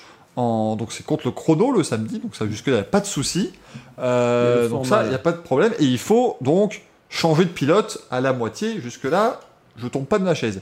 Le dimanche, alors, bordel. Donc le dimanche, il y aura quatre courses le dimanche. Il y aura le shootout, la crazy race, la demi-finale et la finale. Il y aura trois voitures dans chaque course. Le premier et le deuxième de chaque demi-finale et le vainqueur de. Non, le premier et le deuxième de la demi-finale et le vainqueur de la Crazy Race vont se qualifier pour la finale. C'est quoi la Crazy tu, Race tu nous expliques le, tu nous expliques le cul de chouette là en fait. Non, mais excusez-moi, euh, Manu. L'important c'est les valeurs. Au lieu de me demander qu'est-ce que c'est que la Crazy Race, excuse-moi, là au moins on sait que quelqu'un de la Crazy Race va se qualifier pour la finale parce que je sais toujours pas ce que c'est que le shootout du coup, moi du coup, dans cette affaire. parce que le shootout, est pas expliqué. euh, la, la dernière fois que j'ai essayé un Camoulox, tout le monde a dit ouais mais il faut l'écrire à l'avance. T'avais juste à lire les, les règles de l'extrémie. Hein. Ah, t'aurais été imbattable. bon. Je ne, je ne comprends, je. Euh... Ah la vache, alors les circuits. euh, et les- les- je les- saute sur Michel Drucker et je, je pète un, préfabriqué. Les circuits, les circuits du X-Prix vont également incorporer des, des défis naturels qui vont euh, faire que les, les téléspectateurs vont être vraiment sur le bord de leur siège en se disant qu'est-ce qui va se passer et les équipes et les pilotes vont être poussés jusqu'aux limites de leur capacité avec des choses qu'ils vont devoir naviguer. Il faudra également eh bien, éviter des montées et des descentes extrêmes, des sauts, Mais des bandes C'est Colanta. C'est Non mais je sais pas, c'est Fear Factor jusque là moi je trouve là c'est je comprends plus. Mais non, mais on dirait, on dirait le pitch des jeux, euh, des jeux d'arcade, là, tu sais, genre. Ah ouais, Mais- c'est non clair. mais c'est Midtown Madness, je, je comprends pas, Ouais. suis perdu. Je, Metal Madness featuring Forza Horizon, quoi. Au je, bout d'un je moment, suis faut arrêter les paumé, conneries. moi, il y, a- il y a un festival Pas Horizon. de mal, peut-être, Forza je sais Horizon. pas. Le Festival Horizon, ouais, c'est ça. je sais pas comment ça va se passer. Je... Une chanson de prouesse. On, on double les points pendant la championnat de chanson de prouesse. Mais du coup, les amis, Ah, sachez putain. que ce sera diffusé en France. Euh, donc il y aura alors en France la euh, qualif et les demi-finales et la finale sur euh, Eurosport 2. Euh, Et, et c'est Fabien Gérard qui Ouais, commente c'est avec Fabien Gérard qui a euh, commenté Gilles ça. Avec Gilles de la Très Posta. sympathique euh, garçon. euh. euh, ouais, très sympathique. Non, mais c'est c'est un bon, un bon duo de commentateurs. Je- je- J'espère pour eux que le, Fonctionne bien tous les deux. J'espère pour eux que eux ont compris ce qui va se passer surtout, parce que là, euh, moi honnêtement, je, je vais regarder par euh, curiosité, je vais pas vous cacher, mais je suis paumé, je, je n'ai rien compris. Je... J'ai vu, ils mettent aussi, euh, à chaque fois, t'as les- t'as- dans le programme, tu as Twitch pour les essais libres le vendredi et tu as YouTube, le logo YouTube. Alors je sais pas s'ils diffusent aussi en live sur YouTube. Ah bah ouais, bah voilà, alors, tout le monde- si ça fait comme si ça fait comme la Formule AI, vu qu'il y a une diffusion TV en France, ils le on font n'aura pas. pas accès, ouais. On n'aura pas accès. Donc, euh, Ah, Ou alors si c'est comme le DTM, vous vous souvenez à l'époque du DTM, euh, Mm. Sport avait pris les droits du DTM mais diffusait pas, et donc on pouvait pas regarder le- les lives du DTM parce que bah, il, y avait, les droits qui étaient pris. Euh, bon du coup les amis, il est 22h21, on a fait deux news, Euh, on va on va peut-être élaguer hein, sur ce qui reste. ouais, ouais, ouais. Il y a eu des essais euh, en IndyCar au Texas. Euh, il y a eu 17 voitures qui ont roulé hier. C'est euh, Pato Howard qui a fait le meilleur temps. Sébastien Bourdet s'est craché. Faut le savoir, malheureusement, Sébastien Bourdet. Il va bien, rassurez-vous, le morceau va très bien, mais il s'est craché dans la, la fin de journée. Il est aussi mauvais que Mazespin. Bon, alors attends, je vais donc barrer un nouveau nom. Surtout que j'avais bon espoir, merde. Bon, bah donc Sébastien Bourdet. Bon, à la Voilà. fin, t'auras plus d'encre, hein, ça va être fini. C'est ça, oui, non, je vais, je vais, je vais, je vais te facturer l'encre maintenant, euh, avec toutes ces conneries, j'en ai marre. Si Euh, vous voulez ne pas venir, invitez-moi. Ok. C'est ça, c'est des pilotes. euh, Est-ce qu'on a déjà de- pas dit de mal de certains pilotes? Parce que ça commence à m'inquiéter cette affaire. La dernière fois, c'est vous qui avez dit du mal d'Olivier Panis. Ah, pas en tant que pilote. Pas en tant que pilote, en tant que commentateur. Ouais, je fais quoi J'ai Ouais, le oh, ouais, oh, Et, et ah, Manu, bon. et Manu, j'ai écrit quoi le mail J'ai écrit bonjour Olivier, on vous invite en tant que pilote. Enfin, je, je fais quoi moi, pour l'inviter maintenant? Comment je vais faire? Mais on lui dira de pas regarder les émissions d'avant. Mais oui, voilà, de Panis, vous êtes un super pilote. Mais alors, en tant que présentateur, vous êtes vraiment le roi des connards. C'est pour ça que nous vous demandons de venir parler de sport auto avec nous. Euh, En plus, même- en plus, je pense que c'est sur le direct. Oui, voilà, oui, oui. Puis... Ah, euh, au secours, euh, à l'aide. Est-ce que j'ai perdu tout le monde sur au secours ah, euh, Que se passe-t-il Qu'est-ce qui s'est passé Tout a pété. Tu vois, quand tu parles de Panis, c'est pas bon. C'est Faut arrêter. ça. Faut arrêter de Ah, parler. attends. Oui, j'ai la FIA au téléphone. Oui. Les Ouais, si- de- était kicker le Switch. C'est toi qui as sauté. Ouais, j'ai sauté, mais rassurez-vous, je suis de retour. dans la- Est-ce que c'est resté au niveau de la diffusion, les amis? Est-ce que tout se passe bien? Euh, non, ça a été bloqué. Ça a été un petit peu. Ouais, c'est bon, ça va être bon. Enfin, attends, attends, je vois, personne, je vois personne qui hurle, voilà, euh, oui, euh, parce que normalement, quand ça bloque sur Twitch, à peu près 47 messages. Non, mais par contre, on Ah, a perdu pète, 10, ça pète. 10 spectateurs, voilà. Ah voilà, tout va bien, donc c'est bon, ça- nous sommes sur la même, euh, la même moyenne quand depuis le début de l'émission, donc tout va bien. Euh, Il y aura donc une mini safety car en Formule 1, voilà, donc ça, tout le monde s'est insurgé de ça, j'étais là, je me dis oui, bon, bah d'accord, hein. Elle est mignonne, elle est elle est marrante. sympathique. Alors Le- oui, elle est bodybuildée, parce qu'ils essaient de faire genre... C'est de la merde. Mais- Oh, mais Championnat. Championnat élitiste de mes couilles. Pardon, mais franchement. je- tout, le plateau, là, tout le plateau qui vient plus maintenant, là. Mais non, mais il m'énerve en fait. Ça, encore une fois, je, je me... c'est que les rendre à gag. C'est qu'au bout d'un moment, tu peux pas dire on a un championnat élitiste, tout ça, et amener une mini. Je comprends le, le partenariat, il n'y a pas de souci. Mais dans ces cas-là, il faut juste dire bah, en fait, on veut promouvoir euh, l'électromobilité en ville. Et là, je dis oui, on a une mini, c'est très logique. Mais en fait, il faut juste accorder les violons entre la com et le championnat. Et encore une fois, c'est la seule chose qui fait des fois ce championnat, c'est ça. Je, crois- je Ça crois me- qu'elle est endroit Greg parle français. Moi, j'ai envie de faire un débat.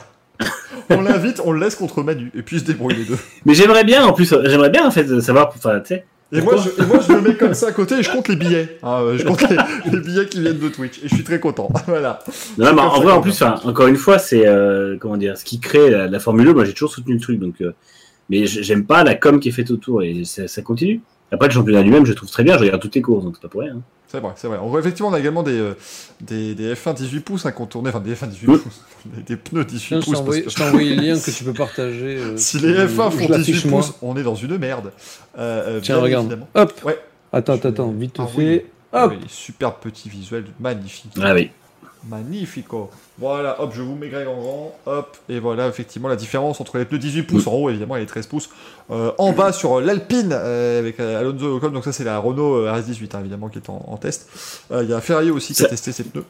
Ça, c'est vrai que ça leur donne, des, des- même sur ces F1 là qui sont pas celles qui rouleront avec les 18 pouces, ça leur donne un air super agressif. Ah, je trouve ça sympa, moi, déjà sur les F2, parce que ça fait euh, un peu plus d'un an Oui. maintenant qu'en Formule 2, on a C'est très sympathique. Excusez-moi, il y a, y y un jingle qui est revenu, c'était pas prévu. Euh, mais, euh, mais voilà donc pour les, les F1 18 pouces. On a donc Ah, Zach les Brown- Chinois Zach Brown et Daniel Ricciardo qui ont fait un pari, les amis, bien sûr. hein, si Ricciardo fait un podium, il Mm. piloterait la voiture de Daniel Earnhardt, ça on attend évidemment avec grande impatience.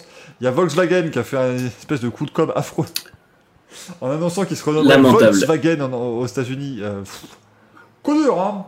C'est. Bah, en fait, ils ont fait un poisson d'avril le 29 avril. Ils l'ont confirmé officiellement le, enfin, le 29 mars. Ils l'ont confirmé officiellement le 30 mars et ils l'ont démenti le 31 mars. Et le 1er avril, ils n'ont rien fait. Bah, alors, du coup, ils se sont, ils sont, ils se sont tus. Ils sont arrêtés Alors, complètement. moi, j'ai vu beaucoup de gens s'insurger du, euh, des médias ou des trucs comme ça. Moi, je trouvais ça très sympa. enfin bon. Après, Je le truc, c'est que c'est passé pour une info très sérieuse. Et je pense que oui, ça, ça peut fausser, on va dire, les, Mais les en fait, réputations. ah, tu mais fais bon, pas, Là, là, ouais, ils, se, ouais, ils se- ouais. ils se prennent des, ils vont probablement se prendre des attaques euh, juridiques de la part de gens qui ont, et de euh, consortiums qui ont investi dans Volkswagen euh, suite à la hausse de la bourse qui a eu lieu après le changement de nom Voilà. et qui en fait était fake. Donc du coup, les gens ont Mmh. investi au moment où c'était dans un pic. Finalement, il y a eu démenti, ça s'effondre et les gens perdent leur argent. Parce qu'évidemment, les gens sont pas contents de perdre leur argent. Bon, après, il fallait pas super. C'est fou ça. Ça, c'est la vie, c'est quand tu spécules, mais euh, du coup, apparemment, ça va probablement se retourner contre eux de manière assez sévère. Si t'avances et que je spécule, comment veux-tu Comment veux-tu Non, parce que c'est vrai que finalement, euh, moi demain j'annonce un truc extraordinaire, je me mets en bourse, et puis finalement je dis que c'est pas vrai, quoi. Enfin, c'est un peu, euh, c'est- un peu débile. Non, mais c'est ça, ouais, c'est un peu. euh, En fait, ils ont été un peu accusés de- de- d'avoir fait de la com de manière fausse et d'avoir fait euh, spéculer la marque de manière fausse. Évidemment, on l'a en pas même temps- on adore le. En même, en même temps, les, les poissons d'avril, ça commence un peu à faire chier, j'ai envie de vous dire au bout d'un moment. Mm. Et là, on est, comme on est dans l'ère des. Il y avait quelqu'un qui, qui soulignait ça, on est dans l'ère des fake news. Le problème, c'est qu'on attend justement de certains médias sérieux, justement, de pas faire ça. et de, de continuer à faire du, du on va dire de- de- des news sérieuses ou vraiment que ce soit hyper gros. Ouais, Là, genre ce qu'a fait Dacia, c'était très bien. etc. Dacia, ils ont fait croire qu'ils allaient faire un, un truc de programme de- d'envoyer les gens dans l'espace en Dacia Duster. Bah voilà, au moins ils ont appelé ça du star et c'était très drôle. Mais oui, c'était très drôle et on sait que c'est faux. Ils ont fait un clip pour ça, mais euh, voilà, évidemment ça, ça pue le fake et c'est très bien. Et je trouve qu'il n'y a pas de souci. Mais c'est vrai qu'on est dans un monde où il y a trop de fake news et si les gens qui sont censés ne pas les faire viennent les, les, les alimenter, ça, ça complique un peu la chose. On n'a pas besoin de ça en ce moment sur une ère de, de, de réseaux sociaux qui est la Bah, C'est pire ça, au il y a une méfiance au niveau vis-à-vis des médias, euh, c'est très compliqué. Euh, après, moi, je vous dis, hein, le 1er, 1er avril, moi, ça commence à me. Je peux plus. hein. Moi, je me suis, Mm. je me suis réveillé, j'ai vu l'Eurovision qui annonce la création de l'Eurovision Winter avec des conneries pas possibles, je me suis recouché. Hein. Moi, j'en pouvais plus. hein. J'ai j'ai Je arrêté sais là. plus quelle série où il disait on va, on va officialiser ça, on va appeler ça le 32 mars. Oui, c'est ça, on, ouais, on ouais, va ouais, plus que ça le 1er avril. Enfin, je trouve c'est ça. Puis en plus, comme chaque année, en plus, le 29 décembre, tout le monde va se faire avoir parce qu'en Espagne, c'est le jour du poisson d'avril, c'est le 29 décembre, voilà, donc tout le monde va se faire avoir. C'est insupportable. J'en peux plus. J'en peux plus de truc là. Arrêtez. On en était où des news, cher ami? Euh, eh bien, eh bien, justement. Melbourne. euh, euh, la Formule 1, non, non, la Formule 1 va mettre une écurie Oh. wildcard. Ah non, c'est un poisson d'avril, pardonnez-moi. Je me, je me suis fait dis donc. non, non, mais effectivement, Melbourne a annoncé, a montré justement eh bien, à quoi va ressembler son, euh, son nouveau tracé. Puisqu'on vous rappelle que le Grand Prix d'Australie, qui devrait donc se tenir en novembre cette année, va se doter d'un nouveau tracé entre. Donc ce sera le 21 novembre le Grand Prix d'Australie. Vous voyez que ça va beaucoup plus vite au niveau de la chicane des virages 9 et 10. Euh, et on va également eh bien, euh, élargir pas mal de virages, le virage 1, le virage 3, le virage 6 et 7, et le virage euh, 15 également, et donc euh, bien sûr le virage 13 qui va être également reprofilé. Euh, on, on annonce du 5 secondes au tour plus rapide, donc ça va être vraiment très sympa. À Codemaster, la Maxime n'en peuvent plus, hein, évidemment.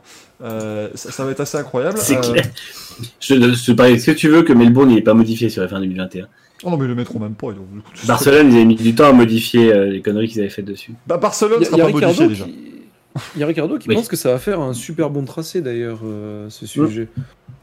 Bon, Bah. après, certes, c'est le national, de, c'est- c'est le local, mais bon, euh, moi, ça, moi ça me paraît bien. Je sais pas, j'avais un petit problème avec Melbourne et c'est bien qu'en 25 ans, ils commencent un peu à, à bouger leur cul. L'année prochaine, en plus, après le Grand Prix, là, là, ça va être resurfacé. Donc, qu'est-ce que j'ai encore dit comme connerie? Non, c'est avant le Grand Prix. le franc-parler. Non, mais je sais pas, je sais pas, ça, ça a l'air pas mal. Le, là, il parle de quoi? Il parle de. Hop. Le T6 élargi de 7 mètres 5, donc la vitesse de passage évoluera de 149 à 219.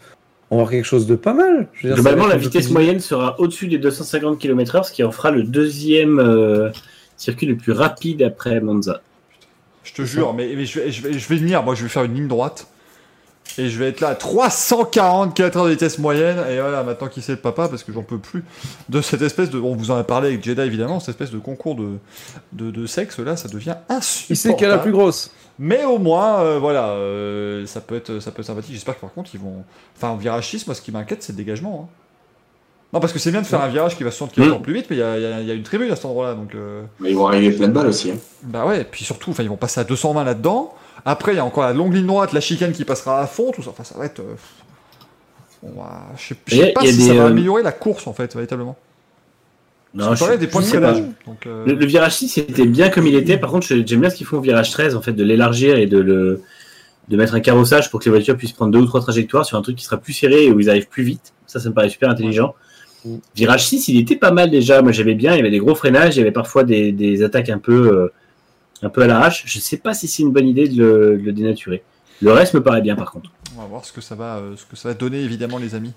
Par contre, en termes de news circuit, euh, je, j'ai vu qu'on n'avait pas mis dans le, dans le conducteur, mais euh, apparemment, la dernière rumeur, c'est qu'on irait en Turquie à la place du Canada euh, en juin, Ouais. Oui.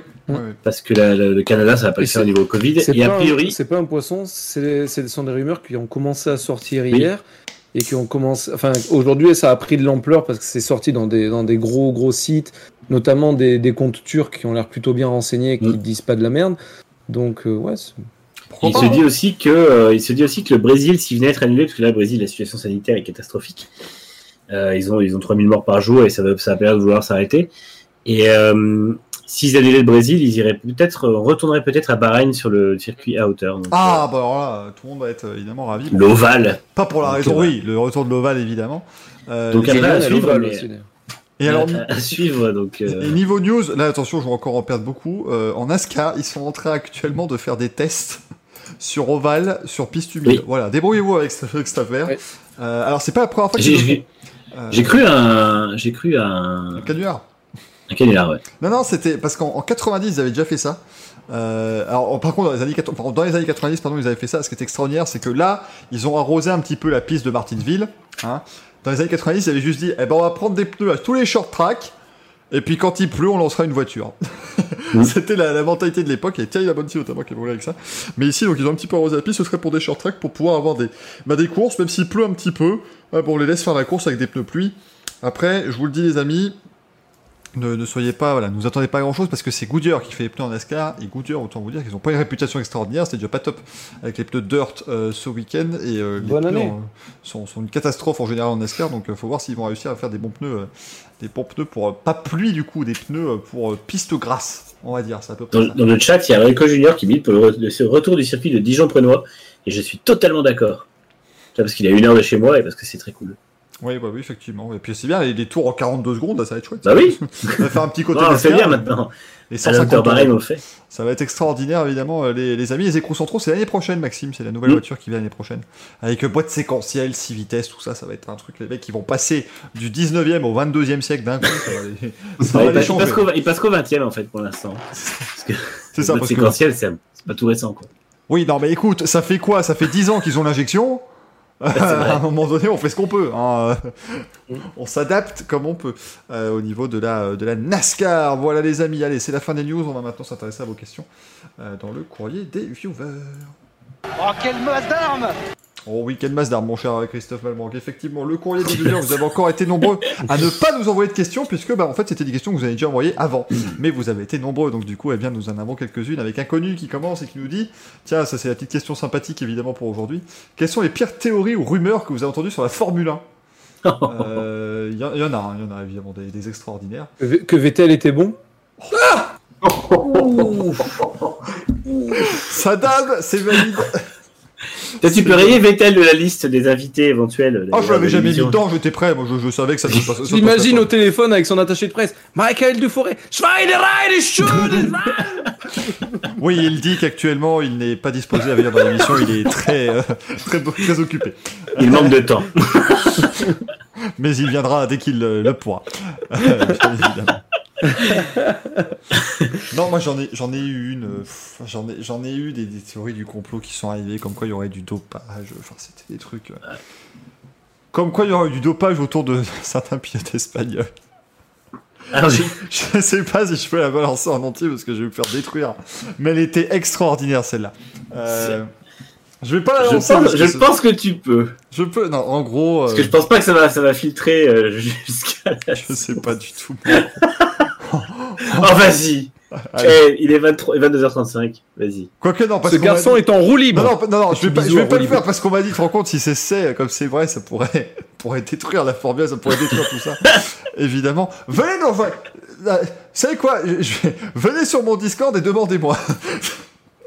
comme ça, je ne le fais pas publiquement. Non, là, là, Non, non. comme dit Tornil, t'en as Non, trop dit. trop t'en dit, as fait trop dit. En gros, il paraîtrait qu'en 2015, quand Alonso a eu son accident, en gros, tout était que mise en scène, on l'a envoyé à l'hôpital pour, pour le doper. Dans la clinique où euh, Rafael Nadal se rend aussi apparemment, parce que c'est pas Mm. ça que Rafael Nadal est dopé. Enfin voilà, j'ai entendu des trucs incroyables. En gros, il lui aurait fait une espèce de purge complète du système. Et voilà, en gros, tout ça, tout ça n'était pas un accident, tout ça était prévu, voilà, c'est du gros dopage visiblement. C'est ça, l'accident, parce que juste... C'est tout oh le là plus gros. Il y a eu ça. Il y a... Sur cet accident, il y a eu beaucoup de rumeurs. Il y a eu la crise cardiaque aussi. Qu'il avait fait une crise cardiaque au volant. Moi, j'ai adoré. Le Ah. meilleur truc que j'avais lu sur cet accident-là, c'est quand même les gens qui disent Ah, mais moi j'étais en bord de piste, j'ai tout vu, hein, mais c'était affreux. hein. Ouais. Le, médecin, le médecin, il est arrivé. Il est arrivé à la voiture et il a tapé sur le casque. Alonso, il a pas bougé. Et il a fait ça pendant genre un quart d'heure.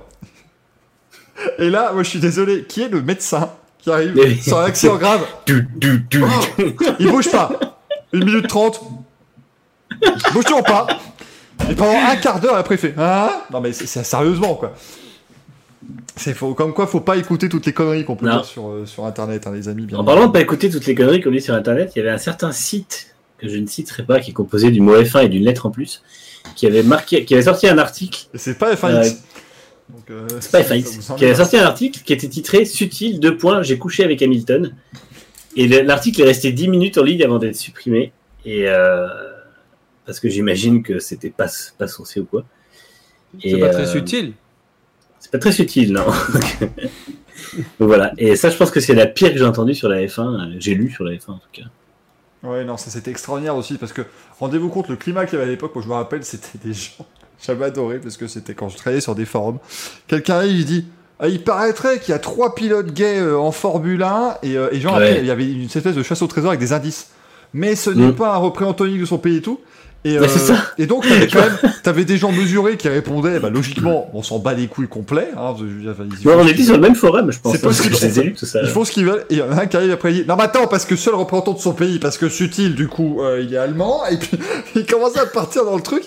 Putain, mais qu'est-ce qu'on s'en fout? Enfin, il y a des trucs extraordinaires, c'est vraiment... Mais ce qui, est- ce qui est fou, c'est que ce- ce- cet article sur Utile Hamilton, quand je te dis il est ressorti, il est ressorti en 2018, je crois, 2017. Le truc, mais genre 8-10 ans après, euh, après les faits euh, non avérés, quoi. Et le pire, je me dis, mais au pire, imaginons ça s'est passé, j'aurais dit, et alors? Ouais, c'est ça. S'en bat les couilles, quoi, enfin, c'est pas... Mais bon... Moi, je crois que le, le pire gossip que j'ai entendu, c'était Jacques Chirac qui devait avoir un baquet dans la Prost Grand Prix. Je le ferai pour la France. Oui, parce que oui, parce qu'en fait, l'échange complet, parce que tout le monde s'arrête au. Écoutez, alors, faites-le pour la France. Mais la suite, c'était. Écoutez, personnellement, je pilote plutôt pas mal. Et voilà, et c'était ça. Et ensuite, bah, du coup, ça s'est fait de fil en aiguille. Finalement, il a pris Gaston Maziacan. Je sais pas si euh, ils, ont, ils ont gagné au change, bien évidemment. Je pense qu'un duo Alési Chirac aurait été un peu plus euh, sérieux. Oh putain de. Oh D'ailleurs, il s'est transformé en Frenzen Chirac à la fin de la saison. en plus. Oh, Mais oui, bah il, a, il- il a fait cul sec, le, le père Axel. Ah oui, non, mais, ah, mais Axel, il est, il est en Racing. Café. Ah, il casse une Il est en Racing Café du courage. Racing c'est PMU, plus- le père Axel, c'est c'est C'est merveilleux. c'est plus du rosé. C'est- J'ai arrêté le rosé. c'est- C'est la chartreuse, là. C'est... Passer à, passer à plus fort. C'est du white. Je vais finir en white spirit. On va Alors, a dit, il n'y avait pas Valentino Rossi qui était annoncé en Formule 1 à un Ah moment. oui, mais ça, c'est- parce que c'était Oui, parce avéré qu'il a parce fait qu'il il a fait euh, une chier de tests avec Ferrari sur 3 ou 4 ans. Donc, euh, Et Ouais, ils non. ont vu que ses chronos étaient vraiment euh, pas terribles. Ouais. Enfin, pas terribles, pardon. Ses chronos étaient bons. Euh, C'était pas dégueu. Et du coup, ils se sont dit, Mhm. mais si, si tu veux tester, euh, ouais, il y a moyen. Et en fait, ça s'est ça s'est pas fait juste parce que Ferrari ne voulait pas le recruter immédiatement au sein de la Scuderia, il voulait d'abord le faire passer par chez Sauber. Et en fait, Il lui, il n'a pas voulu passer par la rampe de lancement vu qu'il était quand même Ouais. déjà assez vieux pour un. Je suis, je suis Ouais. désolé les amis, j'étais mort de rire parce que Xohan nous a mis un commentaire le chat. Chirac arrive serrer les mains à 204 heures à Monaco. Et il va dire bonjour, bonjour, bonjour. Ah, ce serait pas- il est sur le podium. Ce serait exceptionnel, moi j'aurais, j'aurais À parler en playback après. Il demanderait son feedback. Il demanderait son feedback à la radio. Il dirait c'est loin mais c'est beau. Vas-y. Et, et Michael Schumacher. Ah non, mais ça aurait été formidable. Jacques Chirac en F1, les amis. Et Johnny Herbert. T'imagines, il y a Will Buxton qui pose une mauvaise question. What do you want me to go back to my plane and go back to France? J'aurais trouvé ça génial, les conférences de presse, moi. Oh, putain. Oh putain, merde, on est, on est passé à ça d'un truc extraordinaire, les amis, c'est terrible. Mm. C'est ce que c'est ce que me dit ma copine tous les soirs. Euh, du coup, euh, on a Raiko Junior qui nous ajoute. Il a un craquage. Écoutez, hein, moi, Putain. je, je prends le rôle de, je deviens Greg, en fait, ça devient inquiétant cette affaire. Vous Euh, sur les gens. On a Raiko Junior qui nous demande pourquoi la CO et la FIA ont séparé LMH et LMDH. Et pensez-vous qu'elles vont vraiment pouvoir faire la course entre elles? Oui, c'est une question totalement sérieuse. hein. On passe, on saute de Jacques Chirac, Oui. qui fait de la F1, à une question totalement sérieuse sur le. C'est ça le. Racing Café. C'est voilà, c'est le Racing Café, c'est tout en même temps. Il y avait aussi Loeb, hein, il y avait une rumeur comme quoi il allait faire le Grand Prix d'Abu Mm. d'Abu Dhabi 2009, effectivement, qu'on vous dit.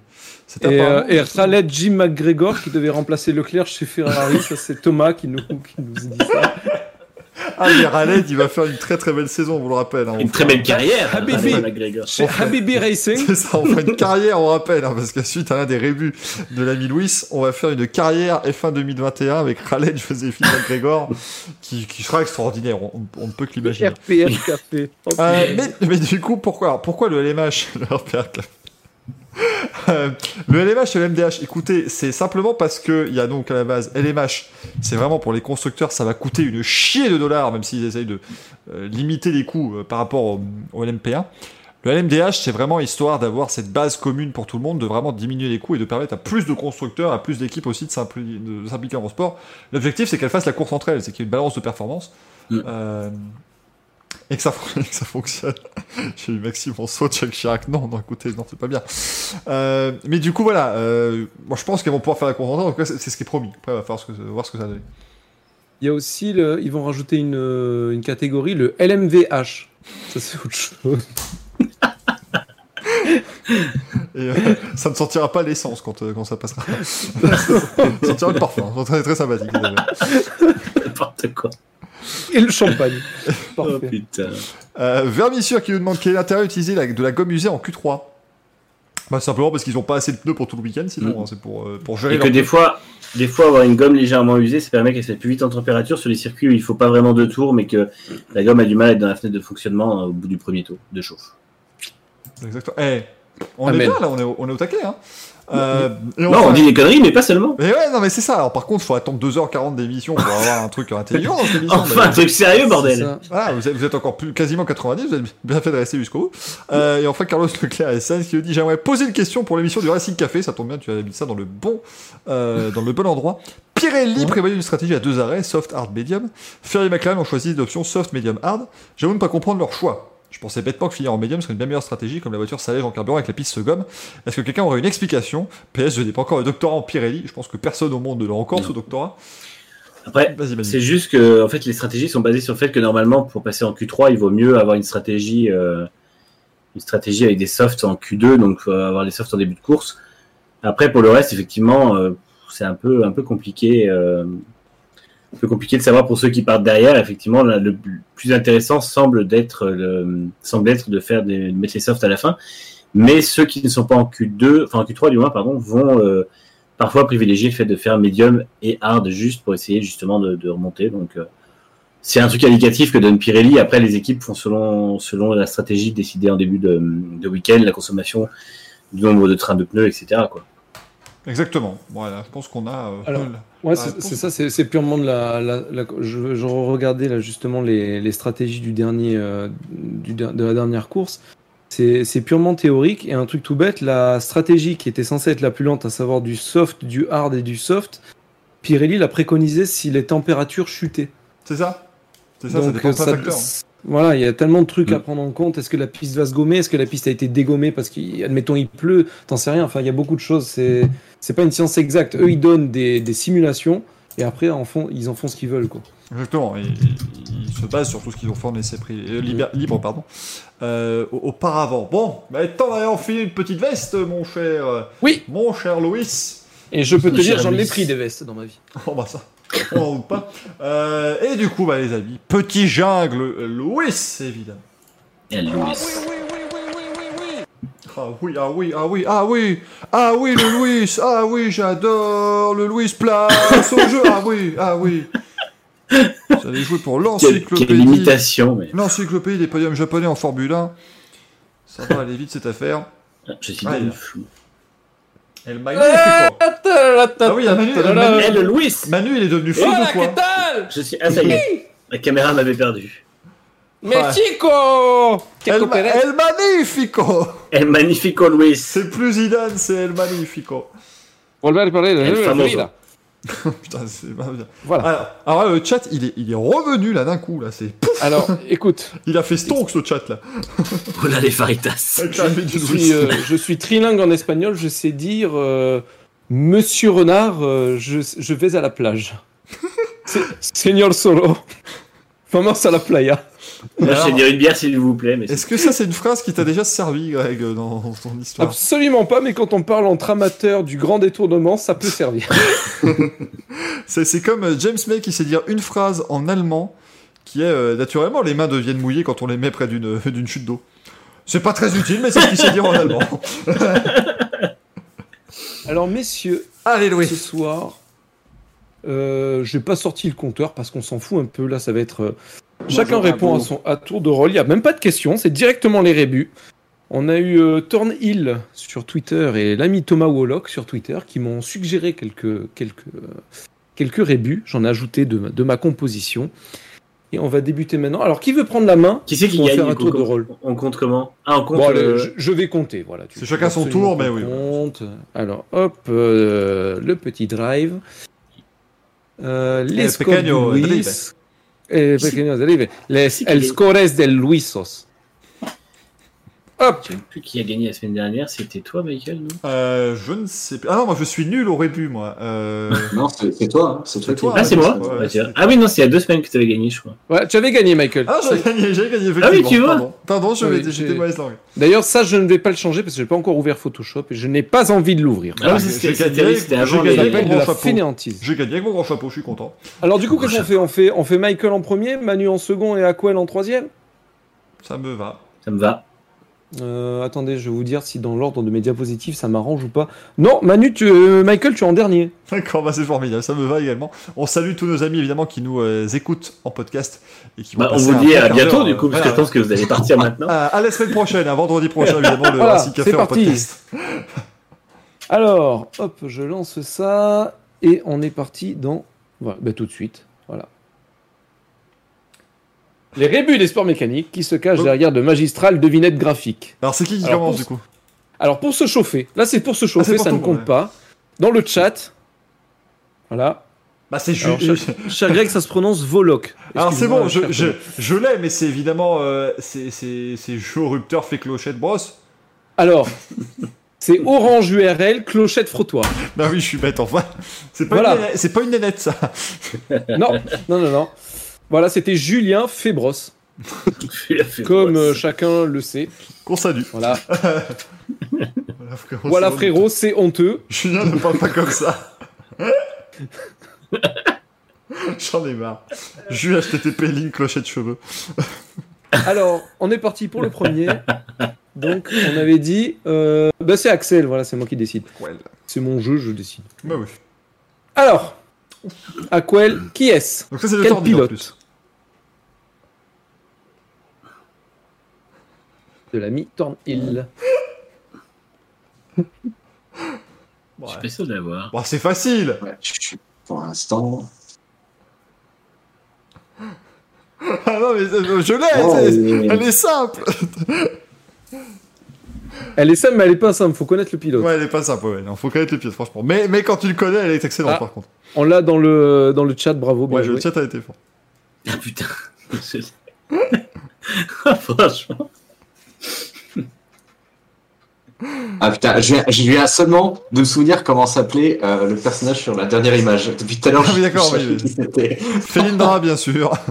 Alors Tu as quelque chose? Euh, non, j'avais euh, Yogo, Yogomime. Alors, il s'agissait de Choco Suisse, Yo-Yo sur deux, Gégoyard. voilà. Et bien entendu, il s'agissait de Maurice, Yo-Yo sur deux, donc Yo, Google Mine.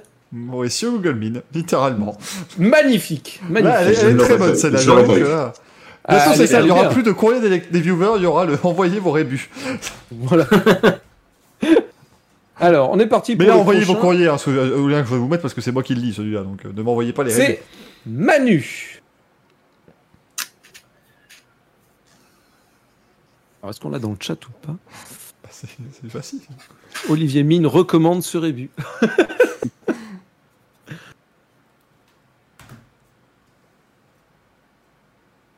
Et moi, je connais très bien la cocaïne. La cocaïne, c'est des pays de... Euh... Je sais pas du tout. Mila se rapproche très fortement de ce qui se passe. Je sais pas c'est quoi ce rébut. Bah, c'est coq roulé hamster euh, parmentier, évidemment. le fameux. Attends, j'ai pas tout. j'ai Euh, pas Alors, tout. je vais t'aider. Il s'agit de Coco Neymar, rongeur parmentier, effectivement. Je savais que c'était parmentier, le fameux. Attends. Euh... Sur la plage, Coco Ça, ça donne vraiment. le- que- Est-ce que c'est comme Julien Febros ou c'est un petit peu euh, explo- enfin un petit peu Ah non, varié ah non, non, non, il a, il a été bon là-dessus. C'est le, mot bien. précis. Oui. Je vois pas du tout. Coq Neymar Chinchilla Hachi, le fameux. Il s'agit de Cam, Oh, oui, merde. Cobaye, Oh, Hachi. Oh merde, mais Tornil qui va bientôt venir faire le Louis avec nous là. Ça devient extraordinaire. Oh Non, mais- putain, il était très bon celui-là. Ah oui, il est Le fameux. oui. J'ai eu du mal. hein. Ah, le oui, il est parfait, le cam. Parce qu'il me l'est proposé, je faisais. Ah ouais, mais non, là, je, je vois pas. Donc, Dans ma tête, la dans ma tête, c'est- prochaine. dans ma tête, c'est plutôt comme Jules, c'était cocaïne, victime, hamster, parmentier. Tu Ouais, vois ouais, ouais, j'étais sûr. Co-sim, euh, co-simulation, je sais pas, euh. Et personne, personne ne l'a eu dans le chat, hein, extraordinaire. Ah bah là, ouais. Alors, attention pour la prochaine. C'est pour Oh, toi, putain de Michael. merde. Euh, bah c'est Bus Maria euh, Blé Thierry Henry, bien sûr. Alors, Blé quoi? Thierry Henry. Thierry Henry? Ah, c'est bien ce que te- j'ai compris, j'étais pas sûr. Je te conchis, je te conchis dessus même. Oh là là. Oh, Oh mon putain. j'ai peur de ce que c'est. Attends, parce qu'il y a, il y a autocar, c'est autocar, euh, autocar Ricky. Oh, oh, attends, attends. Non, c'est pas, non, c'est pas Ricky Mar Ah. Carmichael, mais il y avait un truc avec autocar Ricky. J'ai pensé à Carmichael aussi. attends, car, car Ricky, car, car, On car nous Martin. propose Carmen Jorda.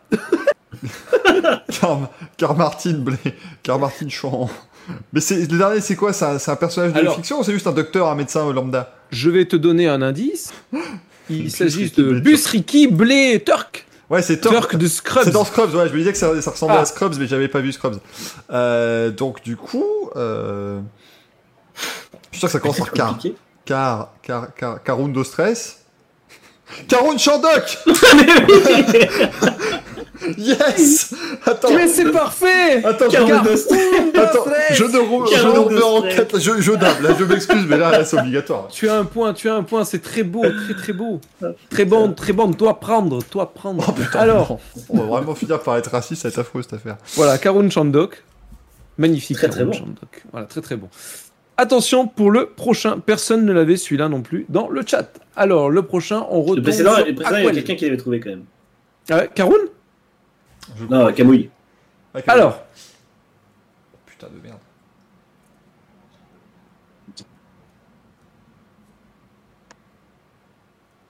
Ah, c'est Mercedes casse Monaco pas meurt. Le fameux. alors non, c'est Fourgon Crash Porpin. oui, je suis Le, bête. le Je- fameux pilote belge Porpin. euh. Oui, oui, Porpin, oui, non, il était très très bon en, en BTCC à l'époque. D'ailleurs, il était allé en IndyCar, il appelait Porpin. Porpin. Pour Payne. Bah, C'était Bertrand Baguette, quoi. Est-ce que tu as quelque chose, euh, Bertrand Baguette? Est-ce que tu as quelque chose, Aquel? Non, euh, à la- à la- enfin, sur la fin, j'avais un truc, mais le début me parle pas. Sur le Bertrand début, j'aurais Baguette. dit, euh, Merci. j'aurais dit, j'aurais dit Bouémi parce que ça fait Bémi, tu vois, Bouémi. Alors, mais, tu y es euh, presque? Attends, parce j'ai- que au début, pas- j'ai j'ai pas genre le début. Aviscas, mais ça, c'est des trucs pour chat, mais c'est pas ça. Alors, il y est presque, ce garçon. C'est ça qui est fou. Formule, Est-ce que tu donnes ta langue au chat? Ouais, je- j'ai j'ai- le début, je. Alors, dans le chat, on l'a. Il s'agit de Locke, Cass, Dig et du pain rassis. voilà. Et tu as dit Buemi, ce qui est fou parce qu'il est sur la photo. Il est sur la Il est en photo, dessous, il est en dessous, c'est. C'est cet enfoiré de Lucas Di Grassi Allez, je reprends mon, mon, mon stylo, moi. Voilà, ta liste. Mais lui, il, peut, il pourra ne jamais venir. C'est un enfoiré. Ouais, bah, quand, quand on l'accueillera en qualité de président de la FIA, euh, après avoir défait les Korsberg, il va bien Oh falloir. mon dieu, non. Ne parle pas de malheur, s'il te plaît. Oh, pauvre Yorick, je l'ai bien connu. Alors, Oh non, oh non, la voilà. de qui s'agit-il voilà. Thomas Voloc qui nous fait cette magnifique, ce magnifique rébut. Oh, je l'ai, je l'ai. Je oui, elle est simple celle-là. Elle est facile. Ah bah oui, oui, oui. Je- Il s'agit de qui C'est Paul Belmondo. Eh Alors non. absolument pas, il s'agit de Gris Harper Somenote. Pilote sud-africain, très connu. Mes notes. Alors, Sixième du entendu, championnat de, de F4 Asie l'an C'est. Paul euh, Bell, une jolie fille, et Mon et Do, voilà. Hop, magnifique. Très, très bon. Très très bon. C'est marrant début parce que pour Paul Belmondo, il a, la, il a mis la pole position, ce qui est très rigolo pour Paul Belmondo d'ailleurs. Oui. Oui, oui, j'ai trouvé l'ironie très très bonne. Alors le prochain pour Michael, Apparemment, il y avait une autre photo à la base. Oh bah tiens donc, bonjour Euh, Je parle bien sûr de bonjour au Maturman, évidemment. Pas, pas la personne qui est à côté. Enfin, le, le personnage. Euh, Putain, on dirait le, le mec qui dit euh, Toi, je l'entrepreneur, là, dans les Marseillais. on dirait lui. Euh, sans foireuse là. Ah, n'importe. donc ça, Alors alors, dans ça, le par chat contre, ils l'ont, alors taisez-vous. Alors ça, c'est Tac. Donc c'est c'est Tac Kill Bill. Écureuil Ninja VOD, bien évidemment. C'est c'est pas Tak Kill Bill Salto. Alors, tu es presque. Ah, Takuma c'est- Sato C'est Takuma oui, Sato Non, alors c'est Tamia Bride, série pas top. C'est Takuma Salto Bien entendu, c'est Takuma Salto. Oh merde Double vainqueur. Oh merde, Et mais il est pas fâché. content. Il est pas Takuma. content du rébut. Pas content du rébut, Takuma Sato. Le double vainqueur des 500 miles d'Indianapolis. Le Salto. Prochain, attention. Eh, ça fait Euh, deux points. D'ailleurs, euh, on, on nous, on nous dit dans le, dans le chat que c'est un placement produit. Euh, Salto nous sponsorise à hauteur de 3 centimes par viewer. Extraordinaire. C'est à peu près le nombre de viewers qu'ils ont. Ils en ont 3. Voilà. Donc, Bah non, je, je- je suis abonné, moi.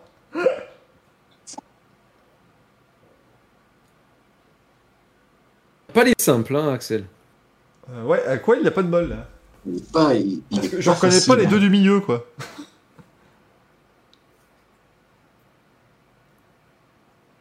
Qu'à gauche, évidemment euh, système de rétention Alors du ça, c'est cou, en et- plus, c'est un ancien pilote.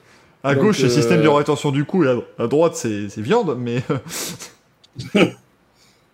Tu me l'as envoyé, euh, Thomas, si tu, si tu te poses la question. J'ai juste changé le deuxième. Et le deuxième et le troisième, d'ailleurs. En fait, j'ai changé beaucoup de choses. J'ai gardé le premier et le dernier. T'as sauvé la moitié du rébut, quand même. Hein. Est-ce que vous l'avez?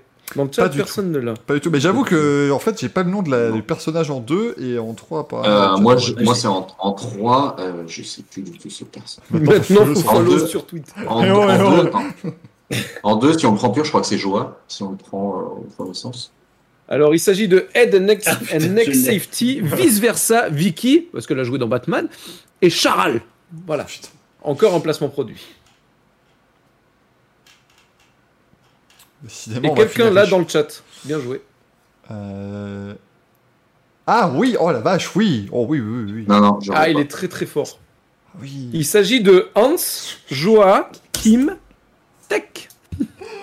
Je suis Kim Stuck, bordel de merde. Tout. Voilà. Ah, je l'aurais jamais eu. Ah oui. C'est- un peu, un peu dur de trouver et steak, et steak quand même. Oui, moi j'ai eu du mal, hein, je vous avoue, mais je l'ai trouvé très très bonne. Je l'ai laissé. Alors Axel, tu as lamentablement zéro point. non mais toi t'es vraiment pas tombé sur les simples en plus. C'est clair Alors Manu, le prochain pour toi. Ah non, non, non, on reconnaît pas le rec, évidemment. hein. Oh, mais je l'ai en plus, merde. Oh oui, oh, mais, oh, oui elle, est par- elle est facile celle-là, oui. oui. Et tu veux un indice? Ouais, vas-y. Il s'agit de six faces Pornhub, terrasse de Ligonesse, cri. Ah, c'est Derek Daly. Ah oui, c'est ça, salut. Et salut Anthony Drevet qui arrive, euh, ami Anthony Drevet qui arrive au meilleur moment. Non mais hein, la terrasse de Ligonesse. Ah, Il m'a sorti ça, j'étais plié. Terrasse de Oui, parce que mal, Thomas est très très bon pour trouver les noms alternatifs. Hein. Euh, Thomas Doc est excellent. hein. Oh là là. Ah, putain, Extraordinaire, voilà. Derek Daly qui est maintenant influenceur.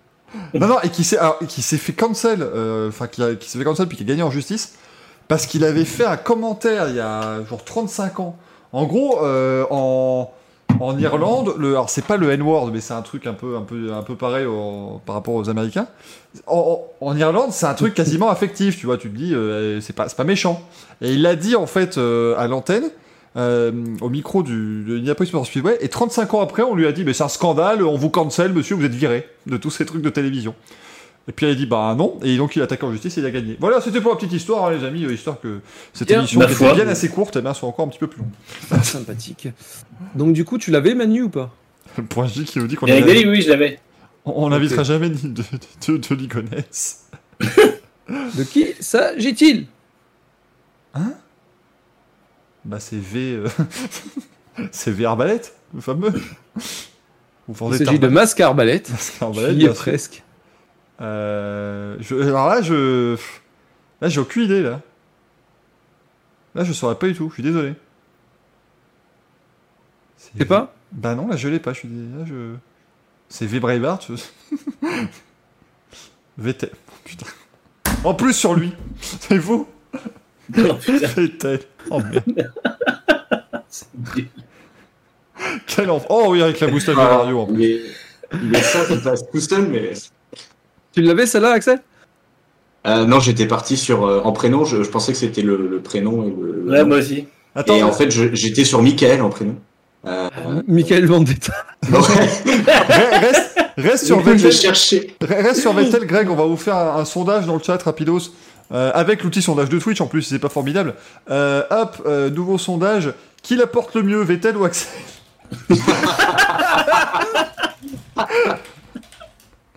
Voilà, vous avez, vous avez une minute pour voter, les amis. Faites-vous plaisir. En plus, ça fait pas longtemps que je l'ai. hein, Ça fait deux semaines. À la base, c'était une blague et c'est resté. Et voilà, tout ça, voilà. et on, a, on a eu euh, la chance de l'avoir à chaque que- fois dans Moi, la j'ai café. moi, j'ai Alors, voté moi, moi, Axel je, de ouf. moi, je le Bien fameux de l'histoire, c'est parce que Madame aime, parce que ça fait velcro, il reste plus longtemps. voilà. Je reste collé dessus. C'est affreux. C'est affreux, mesdames et messieurs. Il parle bien sûr lors des, lors des bisous, hein, évidemment, quand ils quand ils s'embrassent. Ça veut dire que Madame a de la moustache, t'es vraiment salaud, toi. Voilà, je, je perds tout, moi, de toute façon. Est-ce Mais qu'on non. passe au prochain C'est avec le fond de teint. Oui, ah bah attends, oui, le, le- le vote se, se poursuit son cours, évidemment, Axel le remporte. Alors, Pas de couture actuellement, mais je te remets en, en plein écran. Ah putain. ah, j'en peux plus de lui. Je veux qu'on me le ghost ban. Je sais pas si c'est possible, les monos, la ghost ban. C'est à qui de jouer, euh, mon cher Louis? C'est Axel, je crois. alors, je crois que c'est Axel, justement. Oui, j'avais Vettel, j'avais Vettel. C'est évidemment euh, Focus euh, rappeur Gouttière Citadel. Alors, il s'agit de, Focus Big Flow, toi village. Ah non, mais alors, par contre, Big Flo, on l'aura pas en invité, hein, parce qu'à mon avis, il a Alors, déjà ça- c'est bien que ça tombe sur toi, Axel, pour la quatrième il a fois. déjà dû nous, infi- nous insulter.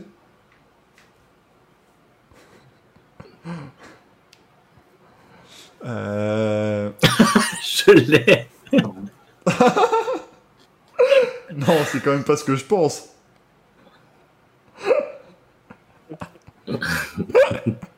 oh Eh merde. ben, écoute, écoute, euh, là, j'ai aucune idée. Victoire d'Axel avec 62%. hein. Dans le sondage, bien sûr. Les...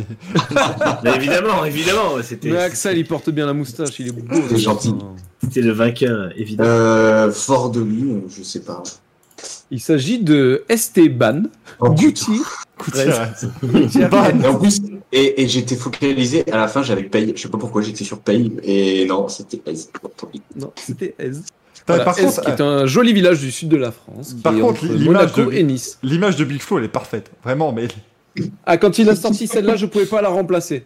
Celle-là, elle était extraordinaire. je te ghost ban, si tu m'entends. Écoute-moi bien, petit euh, fils de ta mère. Alors, Manu, c'est à toi pour la prochaine. Voilà, il s'agit de Esteban Gutiérrez et bien entendu par de Charles Leclerc. Putain de Super photo, au passage. No, God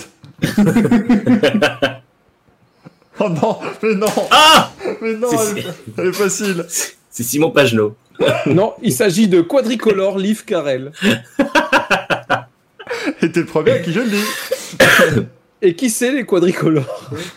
Bruno Vandelli, oui monsieur dame. Bah oui, Oui. bonjour, bordel, bordel. Putain. Les quatre couleurs primaires, c'est génial. Ils sont quatre couleurs primaires. Quatre couleurs, il y a quatre couleurs primaires. Et t'es le premier à qui je le dis, hein Il s'agissait bien de Simon Pagenaud. bien entendu. Voilà, dans le chat, on l'avait. Euh, Simon Pagenaud que, que tu côtoies euh, très étroitement d'ailleurs, je me suis laissé dire. Euh, cher ami c'est- Michael. C'est madame qui est présente à droite de cette image qui ne sera pas contente de la prendre. Ah, je croyais que c'était toi justement en, en blonde peroxydé, mais bon. Oui, j'avais une petite, euh, ouais, une, petite, euh, une petite coupe comme ça, j'ai trouvé ça sympa. D'accord. Est-ce que tu es une vraie blonde? Je voudrais savoir. Est-ce que tu peux nous le prouver? Non, on ne fera pas ça, évidemment, les amis, sinon Twitch, nous... Alors, Manu, nous tu as un point. Alors, on a 3-3 pour Michael et Manu. Michael, c'est à toi maintenant. C'est la dernière ou il en reste encore après C'est la dernière. Euh, Bah, c'est c'est Super Nintendo, Thales, Bière, Mélenchon. Euh, le, le fameux... Mais... euh, Il y est presque. Il s'agit de SNES Géométrie Peinte Méluche. Attends, parce que là, là elle, est, elle est complexe celle-là quand même. Console. Il n'y a pas aucun piège qui s'appelle console. Euh, Celle-là, elle est de moi. Ah bah tu, tu m'étonnes. Euh... euh, ah, attends, est-ce que c'est le théorème de Thalès? Est-ce que j'aurais euh, trouvé un truc intelligent là? Ou pas du tout? Non. Ah, je me Oh, suis le nom fait... qui vient du cœur. Je me suis fait Je cancel veux- là. Attends, je suis en train de réfléchir, mais je crois pas. Euh, On l'a dans le chat. On l'a dans le Alors, je chat. ne regarde pas le chat évidemment, mais là, je, là, je, je sèche. hein. Euh, Parce que c'est pas console, c'est pas super. super Il n'y a, il y a pas de pièce qui s'appelait super. Euh... Attends, pain de terre, bière terre, boisson terre, Ah putain. petite bouche. non, non, je l'ai pas. J'avoue que je l'ai pas. là, je, je. Je l'ai pas. C'est pas facile à faire, mais c'est bien joué.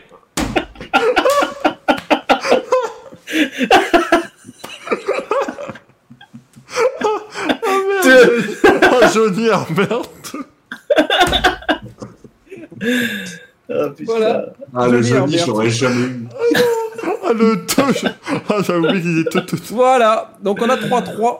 Mais on va se départager parce qu'il y a un bonus, les amis. Donc ça se joue entre Manu et l'ami. L'ami Michael. Attention. Vous êtes prêts? Non. Parce que je pense que vous n'êtes pas prêts pour la prochaine. Ah, c'est rapide. C'est quoi, c'est quoi C'est- C'est c'est un truc de rapidité rapidité Ben, c'est le premier qui va répondre en soi. Ouais, c'est rapidité.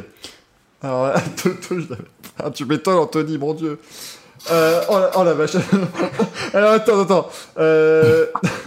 du, du, du porc, non, c'est pas ça.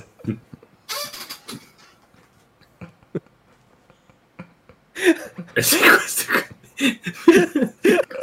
C'est mi, c'est Mimiol. Ils l'ont dans le chat, vous regardez pas C'est Ils l'ont dans le chat, vous Mi- regardez pas C'est Mimiol Hitler du, du, du, du porc. Tu y es presque, il s'agit de pain, miel, inkel, moto-guetta, cochon. Attends, attends, attends, attends, attends.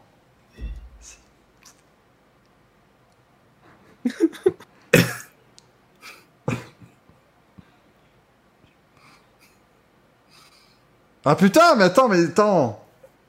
Manu, tu peux répondre si tu l'as. hein. Ah ouais, Ça, non, je j'ai sais pas. Le, le, le prénom, alors, moi, le prénom, je dirais Michael. C'est Michael en fait. Oh merde. C'est Michel Dugorin. Il s'agit de Michael Heil du Goré. Voilà. Attention, j'ai les photos. Attends, attends, faut que je. Faut, faut qu'on compare. Faut qu'on compare. C'est Michael Dugoré, le seul, l'unique.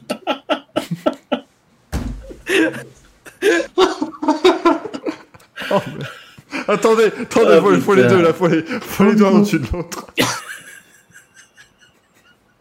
Quel enfer Ah là, pour les amis Ah qui sont au non. podcast, venez regarder la version YouTube. Hein. Mettez-vous à la fin là. Oh mon dieu. Ah mais je suis pilote, Zohan, j'ai piloté un jour dans ma vie. Enlève ta culotte, c'est moi qui pilote. Oh merde, oh là là, elle est parfaite Le celle-là. magnifique Michael Dugoré. Oh là là. Ah ça va se finir sur les réseaux sociaux cette connerie. Euh, C'est ta nouvelle photo de profil, euh, cher ami. D'ailleurs, ton compte a été hacké pendant l'émission, tu ne le sais pas, mais c'est nouveau. c'est de- Ah oui, tiens, j'ai essayé de tweeter. Ah oui Ah là Ah putain, bah, en plus ça se termine sur un ex aequo et sur... Grand n'importe quoi. Enfin non, Manu l'a trouvé techniquement. Parce qu'il a dit c'est toi. Ouais, mais euh, le, le prénom n'aurait pas été donné, euh, je pense que j'aurais pas. Bah j'étais pas... Ouais, j'étais sûr, je vois du Mi, mais j'étais sûr que c'était Michael ou un truc dans le genre. Mais, mais ah, Michael, Michael Dugoré, mon dieu, mon dieu, mon dieu, je pense que c'est une très très bonne fin d'émission les amis. Euh, écoutez, on a fait 3h10, donc euh, on est... euh, 2h30, 2h40, pardon. Non, je sais plus 2h40. compter. Je sais plus compter. On est large. Euh, merci beaucoup. C'est pire que du parler. Non, mais on va finir par se mettre des Oui. confettis et tout. Ça Oui, oui, parfaitement. Euh, merci beaucoup d'avoir été des nôtres pour cette émission qui Merci mille. Merci à tous. ouais. formidable. Merci. Euh, on espère que ça, que ça vous a vraiment plu, hein, les amis. Euh, Axel a fait 20 minutes de moto. Il a, il a intervenu sur le reste, heureusement, parce que sinon, il n'y avait pas que pour la moto, heureusement. il aurait été Ah payé non. très cher Ah pour ce que c'est. Euh, évidemment. Merci beaucoup, Axel. D'autres moustaches, peut-être? Alors oui, on verra. On va, Moustache. on va travailler. Prochaine fois, tu viens avec un truc euh, à la chaise Ouais, carrée. je- Oh putain, Je oui. un peu. Oh oui, la chaise carrée, ça va être formidable. Euh, merci beaucoup d'avoir été. Merci euh, mille fois le chat, évidemment, les amis. Pour ce premier Racing Café du partenariat Twitch. Ce fut une très très belle émission.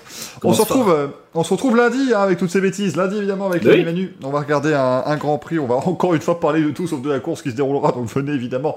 Euh, soyez des nôtres. Ce sera plutôt euh, sympathique, bien sûr. Et jeudi prochain, le Racing Café qui reviendra sur le Grand Prix de Doha de MotoGP. Et puis, on vous le remplira, ce Racing Café aussi, parce que finalement, il se passera moins de choses hein, en ce week-end Oui. pascal. Il y a Coupe de Pâques hein, ce week-end à Nogaro euh, aussi, bien évidemment, hein, la traditionnelle. Mais alors, au niveau États-Unis, ça ne roule pas du tout. Puis la Formule 1, on vous rappelle, ça reprend dans deux semaines avec le Grand Prix euh, Pirelli, Made in Italy et d'Emilie Romagne, bien évidemment. Merci Manu, merci Greg, merci Axel pour cette émission encore une Merci fois. à formidable. tous. Merci, à Louis, tous. le meilleur d'entre nous, bien sûr. Et ah, euh, ah, bah attendez, parce que j'ai pas mis. Oh là là, il faut que je retourne sur Stream Elements, mettre que c'est lundi le prochain. Racing Café, c'est pas jeudi. Le Racing Café est évidemment de retour euh, lundi, les amis. Alors je veux dire, non, pas la semaine prochaine, dans deux semaines, on a peut-être un invité. euh, euh, exceptionnel les amis mais peut-être je ne, vous, je ne vous vends pas trop de choses non plus alors évidemment pas de la liste qu'on vous a citée hein, parce qu'à un moment donné euh, vous vous doutez bien que Euh, là, on est ban chez eux. ouais. on a, on a ban tellement de gens, on a été ghost ban de tellement de pilotes euh, et d'équipes aujourd'hui et de, et de confréries, de tout ce qu'il faut. Vraiment, c'était assez incroyable. Euh, Mm. Bien évidemment, on se retrouve donc eh ben, lundi 20h30. Le rendez-vous est pris comme d'habitude. Les amis, ciao ciao ciao Ciao. La course de doigts dans le cul.